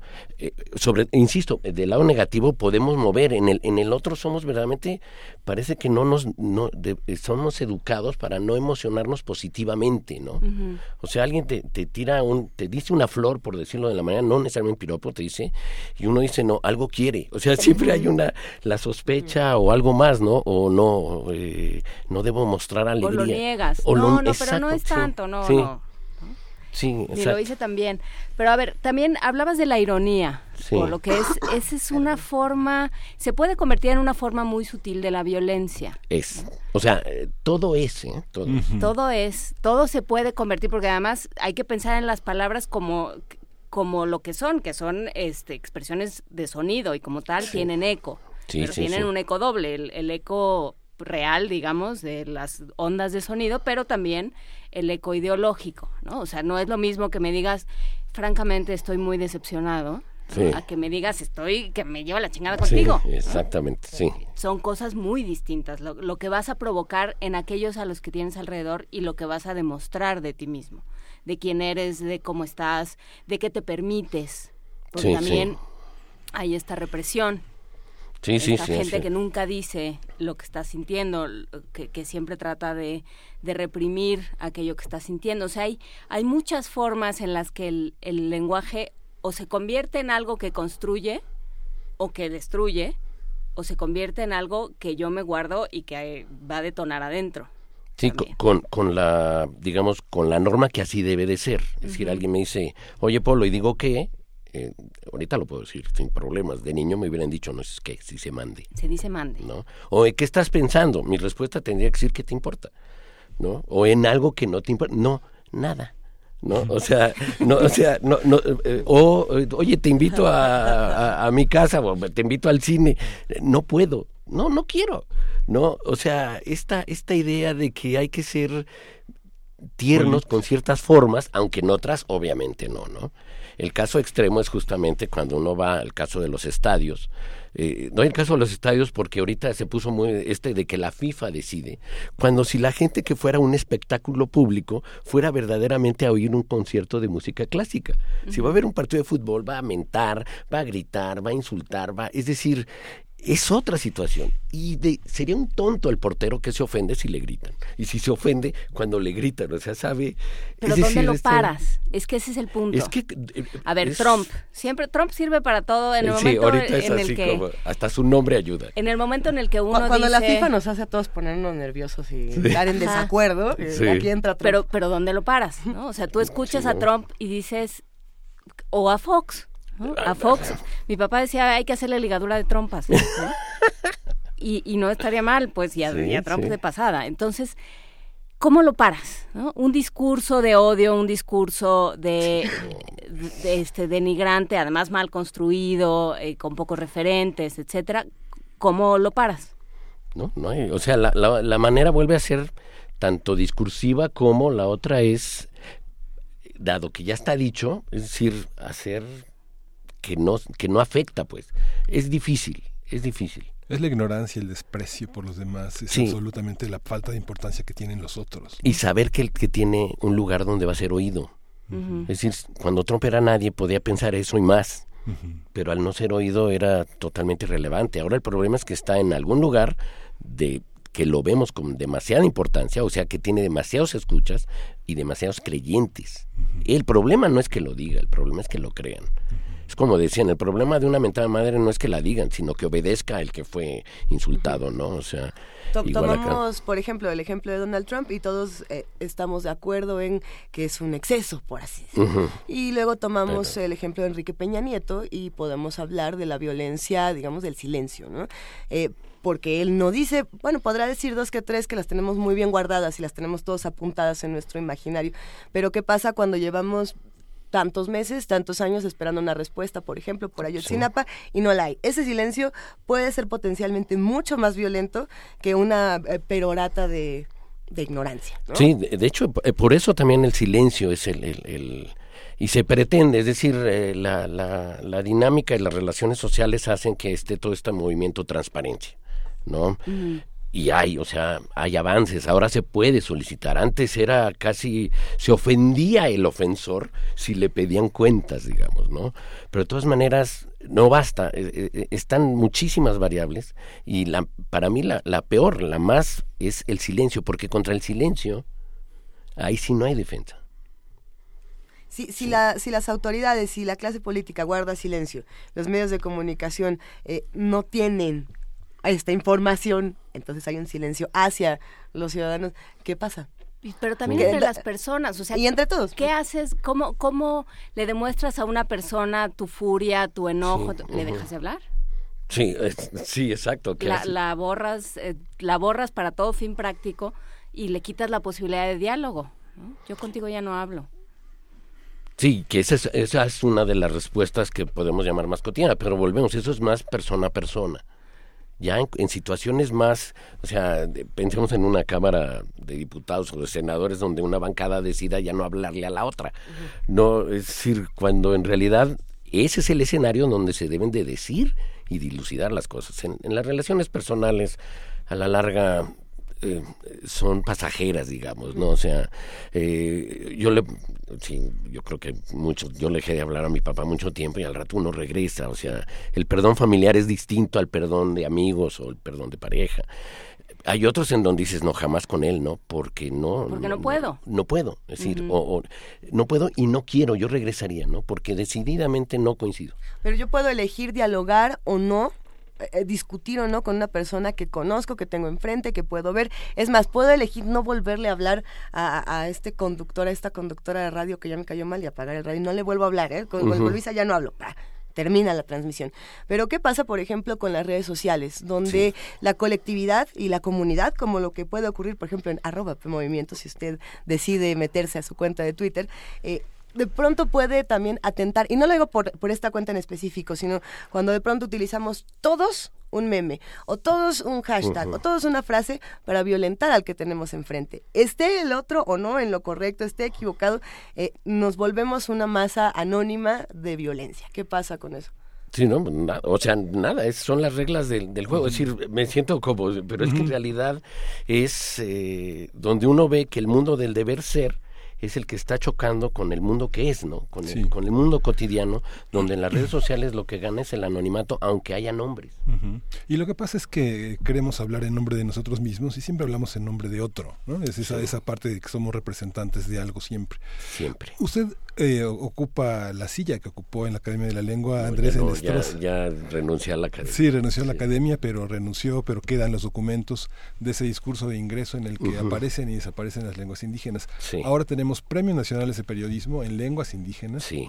en la zona Soque, en la zona Mixe, en la zona Chontal, en este, gente que participa. ¿Cómo son esos medios en otras lenguas? ¿Cómo se habla desde otro, desde otro ámbito que califica las cosas de una manera distinta, por ejemplo? No, este sí son movimientos verdaderamente de años. La radio, de- la radio Sí, indígena, sobre todo la la radio radio indígena viene desde el- la segunda mitad del siglo pasado. Con La el que no se escribe. Exactamente, en donde se, se aparecen formas, se trataba de normar, ¿no? El, eh, una forma de hablar, no usen préstamos, no digan amigos cuando no hay palabra amigo en la en la lengua en cuestión, que es, que es normal que uno diga amigos eh, a los radioescuchas, ¿no?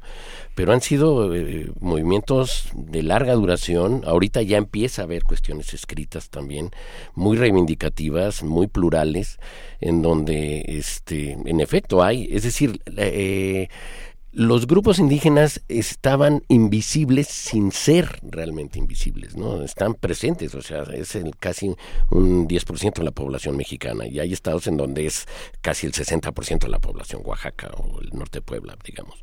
Y, y- y- su, su manera de insertarse en la modernidad, porque están insertados. O sea, el, el ser indígena no es el, el resabio, eh, así, o en estas usos metafóricos, es una raíz, si es una raíz con árbol frondoso, ¿no? Y tienen, escriben, ahora la, la escritura en medio indígena se ha visto impulsada por las redes sociales, ya la gente escribe. Uno ya puede entrar y hacer solicitudes, meter palabras en, en, en Google, y en, en Mije, y va a ver que aparecen los textos en Mije, o en náhuatl, o en, en purépecha, no importa. En las lenguas, hay lenguas que sí todavía tienen, no todavía, que tienen prestigio para ser habladas, y hay otras lenguas que todavía están apagadas. Pero eso implicó, y, y es lo que pasa también con estas lenguas apagadas, una, una subversión de esa violencia. ¿no? En el momento en el que se dice, en el siglo XIX sobre todo, todos vamos a hablar de la misma manera, todos vamos a escribir de la misma manera los mexicanos,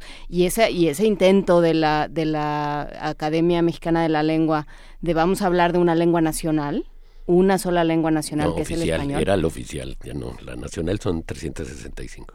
Pero que vamos a hablar de una lengua oficial y, y esta es la buena, ¿cómo? ¿No? O sea, esos son, esas son violencias, ¿no? Sí. Eso que tú hablas no está bien. ¿no? Sí, no hables en sí. lengua. La, la sanción, eh, simplemente como poner en escena el poder.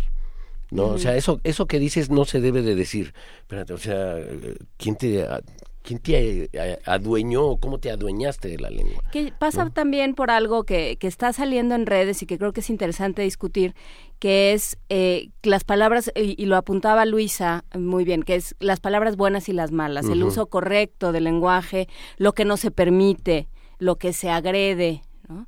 Tú no, no, no, te, te resto cualquier, eh, cualquier capacidad de enseñarme nada porque no lo dices bien, porque utilizaste un préstamo del inglés, porque utilizas el gerundio de manera incorrecta, por- porque escribes con faltas de ortografía y eso te invalida y eso me, me convierte a mí en alguien más poderoso y más importante y más prestigioso que tú. Exactamente. Y así vivimos. Sí, es, y es, esa- es como una aspiración. ¿no? Es decir, a, a- a corregir. O sea, el, el- sí, mi hermana corregía a su marido cuando hablaba. Yo le decía, ¿y tú qué? O sea, además es como en casa de herrero, ¿no? O sea, hasta donde palos ya no puede ser. Pero efectivamente está esta idea de apropiación, de control, y siempre uno con aspiraciones que no llevan a nada.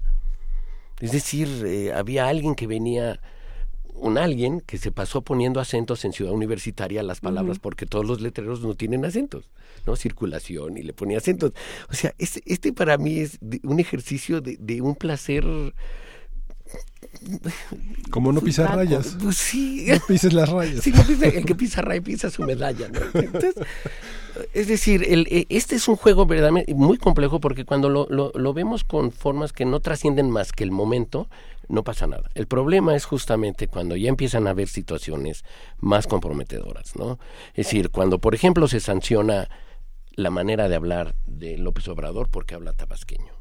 ¿no? Es decir, o cuando se sanciona la manera de hablar de la gente de clase muy popular, muy de barrio, ¿no? Porque es estigmatizado inmediatamente porque se identifica su manera de hablar, ¿no? Eso es grave. Bueno, para mí eso sería grave. La, la manera es, y eso pasó con las lenguas indígenas, era, eh, yo aprendí a hablar náhuatl, hablaba náhuatl con, hablo náhuatl, bueno, sí, hablaba con mi amigo, este, y la, los agentes, que es que falta de respeto es hablar en lengua que no entendemos, de la goma, es decir, ese control de querer enterarse, ¿no? Y lo que, el usar la lengua en los espacios prohibidos o no adecuados es otra. Igual sucedería. Es decir, yo siempre he pensado que yo debería ser un defensor del AIGA, lo siento. Este, Tú defiende el aire. no, yo sí tengo mi defensa del AIGA. Está muy cuando, bien. cuando tenemos la palabra escrita, por ejemplo, a, a quienes todavía de- queremos ponerle acento al solo, y aunque sabemos que es una batalla perdida y que no tiene ninguna importancia, es puro placer, eh, eh, nada más. Sí, de identitario. pero, pero sucede, por ejemplo, cuando encontramos publicaciones periódicas, ¿no? Tenemos por eh, en esta esquina tenemos a la nota roja, ¿no? Y en esta otra tenemos a la revista Science. Las dos potencialmente marginan y las dos potencialmente están sacando al lector del contexto, ¿no? De la revista de la nota roja te está diciendo que todos estos que hablan así, que todos estos que se comportan así, eh, tienen estas características y de inmediato está marginando a un sector importante de la sociedad. Sí, sí, sí. La revista Science está probablemente marginando a un sector mucho mayor.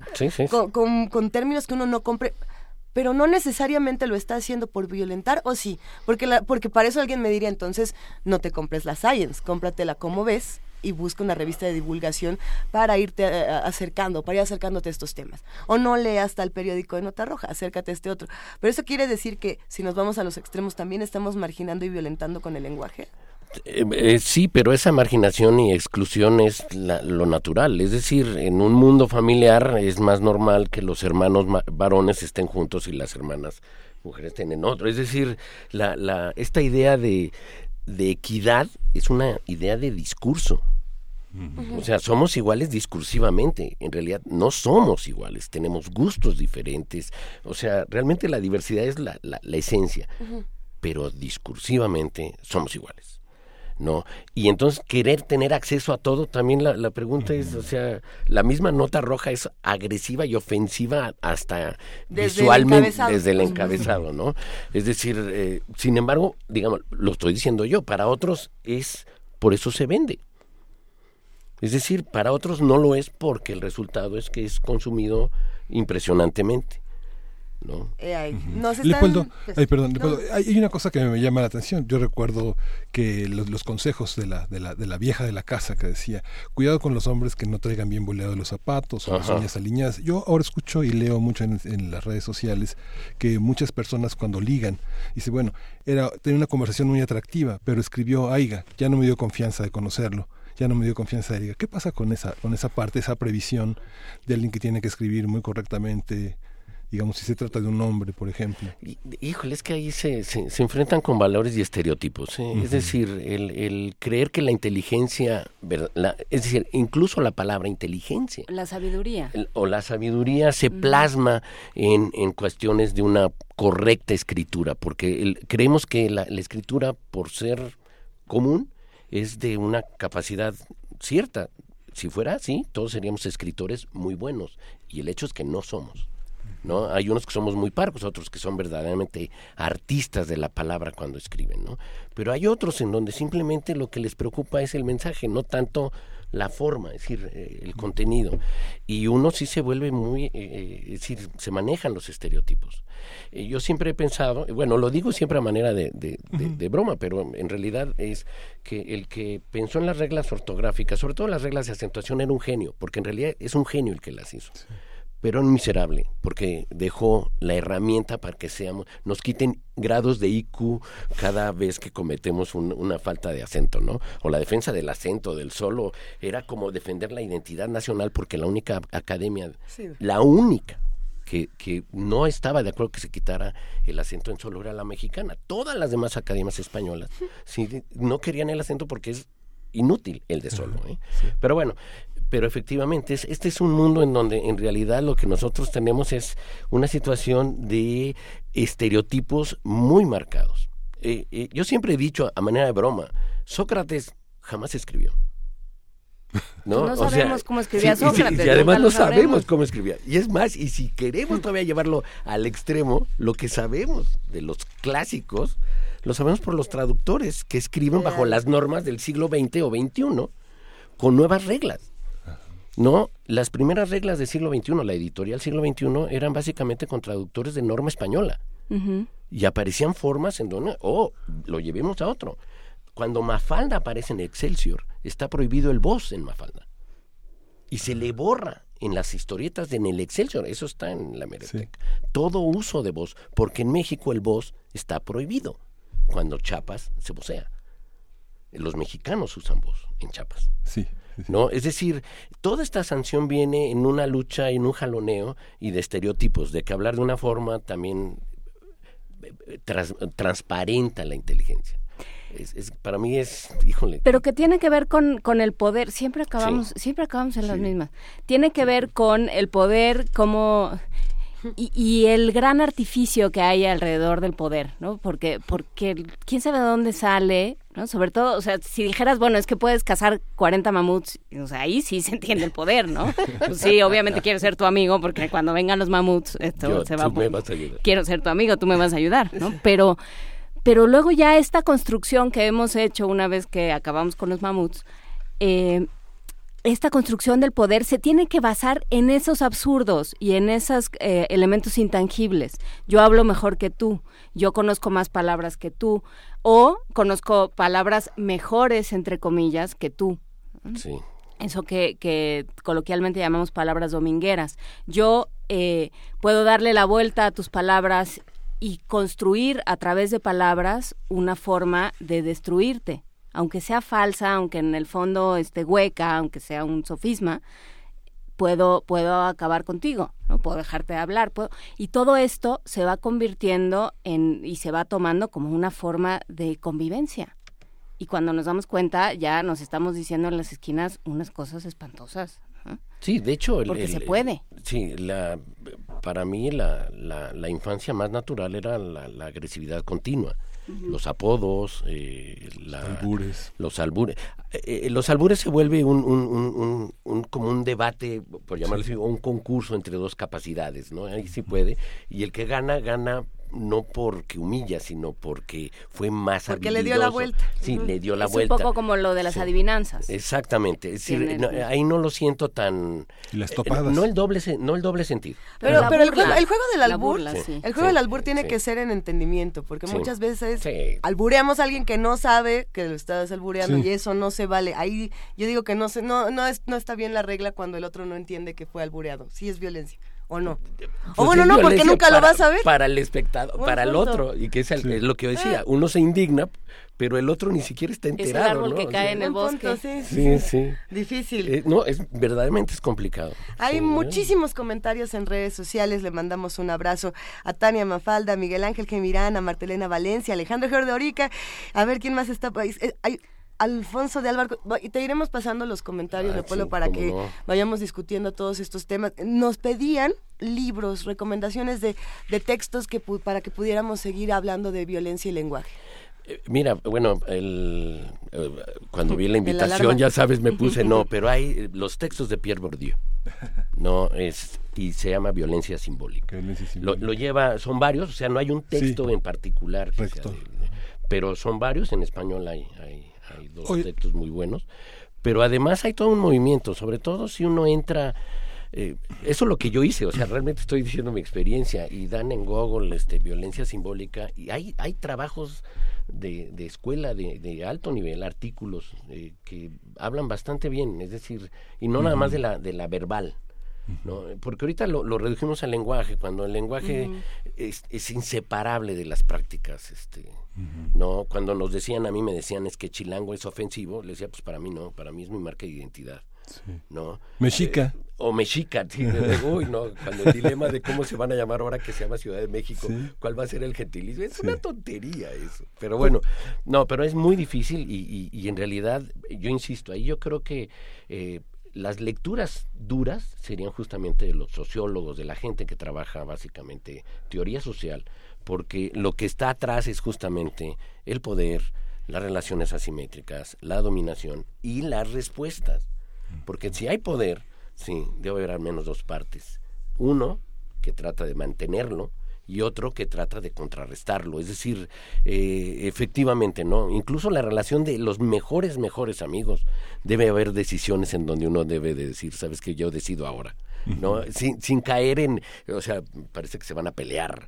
No, el problema es que nosotros cuando vemos violencia vemos la extrema, pero hay violencias más finas. Y hay una cosa cultural también, me decía el otro día una lingüista, es que en México la gente no se interrumpe. Sí, ¿no? Tú oyes un programa de, de opiniones, un programa como este en Francia, y todos hablan al mismo tiempo y todos pegan de gritos al mismo tiempo, y se discuten y van y vienen, y ellos ente- están entendiendo lo que está sucediendo. Uno como externo le cuesta más trabajo, pero aquí no. Aquí me espero a que termines y entonces empiezo a hablar. Sí. hasta parece que uno debe pedir la palabra. Sí, que hacen- así, lo, así, así lo Aquí- hacemos aquí, aquí en esta mesa. Así, levantamos la así lo hacemos. Sí. levantamos. Leopoldo, uno de los, Roland Barthes en fragmentos de un discurso amoroso decía que eh, uno se da cuenta de la pobreza del propio lenguaje cuando uno se enamora. Y las discusiones entre enamorados son interminables. Porque, ¿por, por qué me quieres? Bueno, ¿qué- qué- ¿en qué te fijaste en mí? ¿En qué consiste? Hay una, hay una parte en la Nos que acabamos nuestro- todos de imaginar a, a- a Miguel Pero- Como- enamorado. No, como sí, diabetes sí. No, lo que sucede es que las peleas entre enamorados no llegan nunca a nada. Porque el lenguaje es insuficiente. O, o hay una parte en que la expresividad de las emociones requiere de una educación. No, está constantemente, está, es decir, está edu- somos muy bien educados. O sea, en el sentido de que estamos reproduciendo el, el- de maneras eh, muy palpables y constantes la manera como fuimos educados, no escolarmente, sino interaccionalmente. Como vimos que se dio la relación de nuestros padres, que a lo mejor no vimos muestras de afecto, pero las vemos en otro lado y queremos nosotros manifestarlas pero los discursos, eso que ahorita llamas de ya estereotipos entre los chantajes, es decir, las discusiones son altamente violentas, ¿no? Son a- a- llenas de amenazas o llenas de, de, de amenazas veladas, ¿no? De evaluaciones. No, el, eh, Los pasivo-agresivos. no, para mí ahorita porque pones el ejemplo de, de las de las parejas, pero cuando un niño, o sea, un niño que está llorando y la mamá se harta y le dice, si sigues llorando te va a llevar este señor, o sea, o, o el niño que se está quedando dormido en el metro y la señora dice, si te quedas dormido te Aquí quedas. ¿eh? Aquí te dijo. O O- sea, uno de mis momentos favoritos de la vida y de verdad no es por querer contar bien fue cuando una señora le dijo a un niño si si te portas mal te vas a ir con esa señora y señaló a mi mamá y mi mamá volteó y le dijo para nada niño no te preocupes yo jamás te voy a llevar a ningún lado Sí, vete con tu mamá y disfruta tu infancia y la señora se quedó muy sorprendida que e- e- ese tipo Sí. de discursos no con los niños no no van mucho No, pero además eso, es decir, esta es una manera donde quitarle la efectividad respondiendo, porque nosotros a la larga somos escenario. Esta idea de no interrumpir o no meternos donde no nos importa, no, no, no está regañando a su hijo, no me voy a, a meter. Es, pero esta actitud es para mí sería, no, no, ese es, tú vas a decir, meter la cuchara cuando ya te metieron, ¿no? Sí. pues sí pero Pues bueno. ya, ya se quedaron muchos temas hay Leopoldo muchísimos Baliñas, comentarios. muchísimas gracias por esta conversación, como, Qué como siempre, muchas gracias. Resolvimos, este, sacamos muchos más problemas de los que resolvimos, como nos gusta. Sí, sí, yo también venía a eso. Pero, sí, bueno. venía a saber, porque yo decía que... con- Venía a testerearles el alma un ratito. Muchas gracias. no, yo venía a Muy más, amable. yo tengo muchas dudas. Lo lograste. Muchísimas gracias, Leopoldo Baliñas. Y nos vamos a música por lo pronto. Nos vamos a música para regresar a despedir primer movimiento. ¿Qué vamos a escuchar, Miguel Ángel Quemain? Tú que eres el amo curador de Gastón García Marinos y quién es el curador semanal. Eres la voz de Gastón Exacto. García Marinotti en este momento. Se llama Give Me Love, Give Me Peace on Heart, de George Harrison, grabado en el disco Baruliño Bomb, un viaje musical que podríamos traducir como bien ruidoso, un viaje musical de 1996. Es un disco doble grabado en vivo cuando Marisa Monti tenía apenas 29 años y lanzado en un gran momento de su carrera cuando ya era una número uno en los charts no solo de Brasil, sino de Estados Unidos, Inglaterra y Japón. Vamos a la portada del disco, como decía Marinosi, es un porno knife de Carlos Zefiro y fue censurada en Estados Unidos. Vamos a escucharla, gran voz.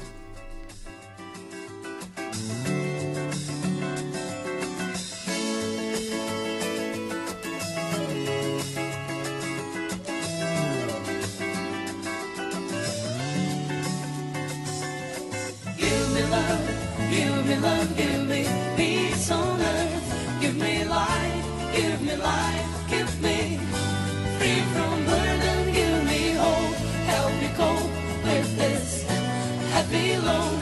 Trying to touch you, reach you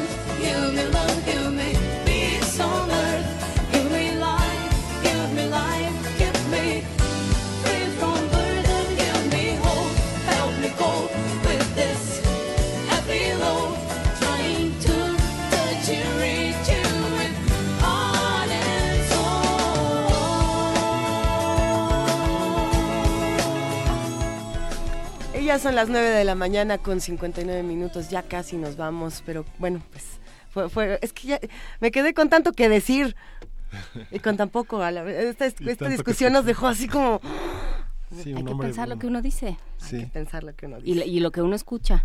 Y hay ¿Qué- que cerrar las orejas de pronto porque qué cantidad de cosas se oyen. ¿Qué cantidad de cosas se oyen, querida jefa de información, Juana Inés de esa mañana va a ser un gran día aquí en Primer Movimiento. Qué bueno que ya estás aquí. ¡Ay! Mañana vamos a... Ya, ya no tenemos pasteles, tenemos mañana, ¿qué panqué? Tenemos Panqué, panqué. panqué. Yo brinqué porque se escucha una música bastante bella aquí de fondo. ¿Qué, qué, qué es lo que estamos escuchando? Además de los panqués de mañana. Estamos escuchando Blanco. Blanco. Es el poema de Paz, Octavio Marisa Paz. Sí. Está este, este, este disco, uh, un, un bien ruidoso viaje musical, Marisa Monte, 1996. Blanco, en versión del portugués de Haroldo de Campos.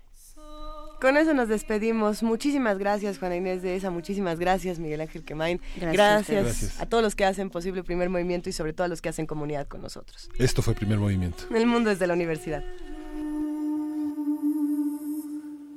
Como entrar por meus olhos em um olho mais límpido. Me olha o que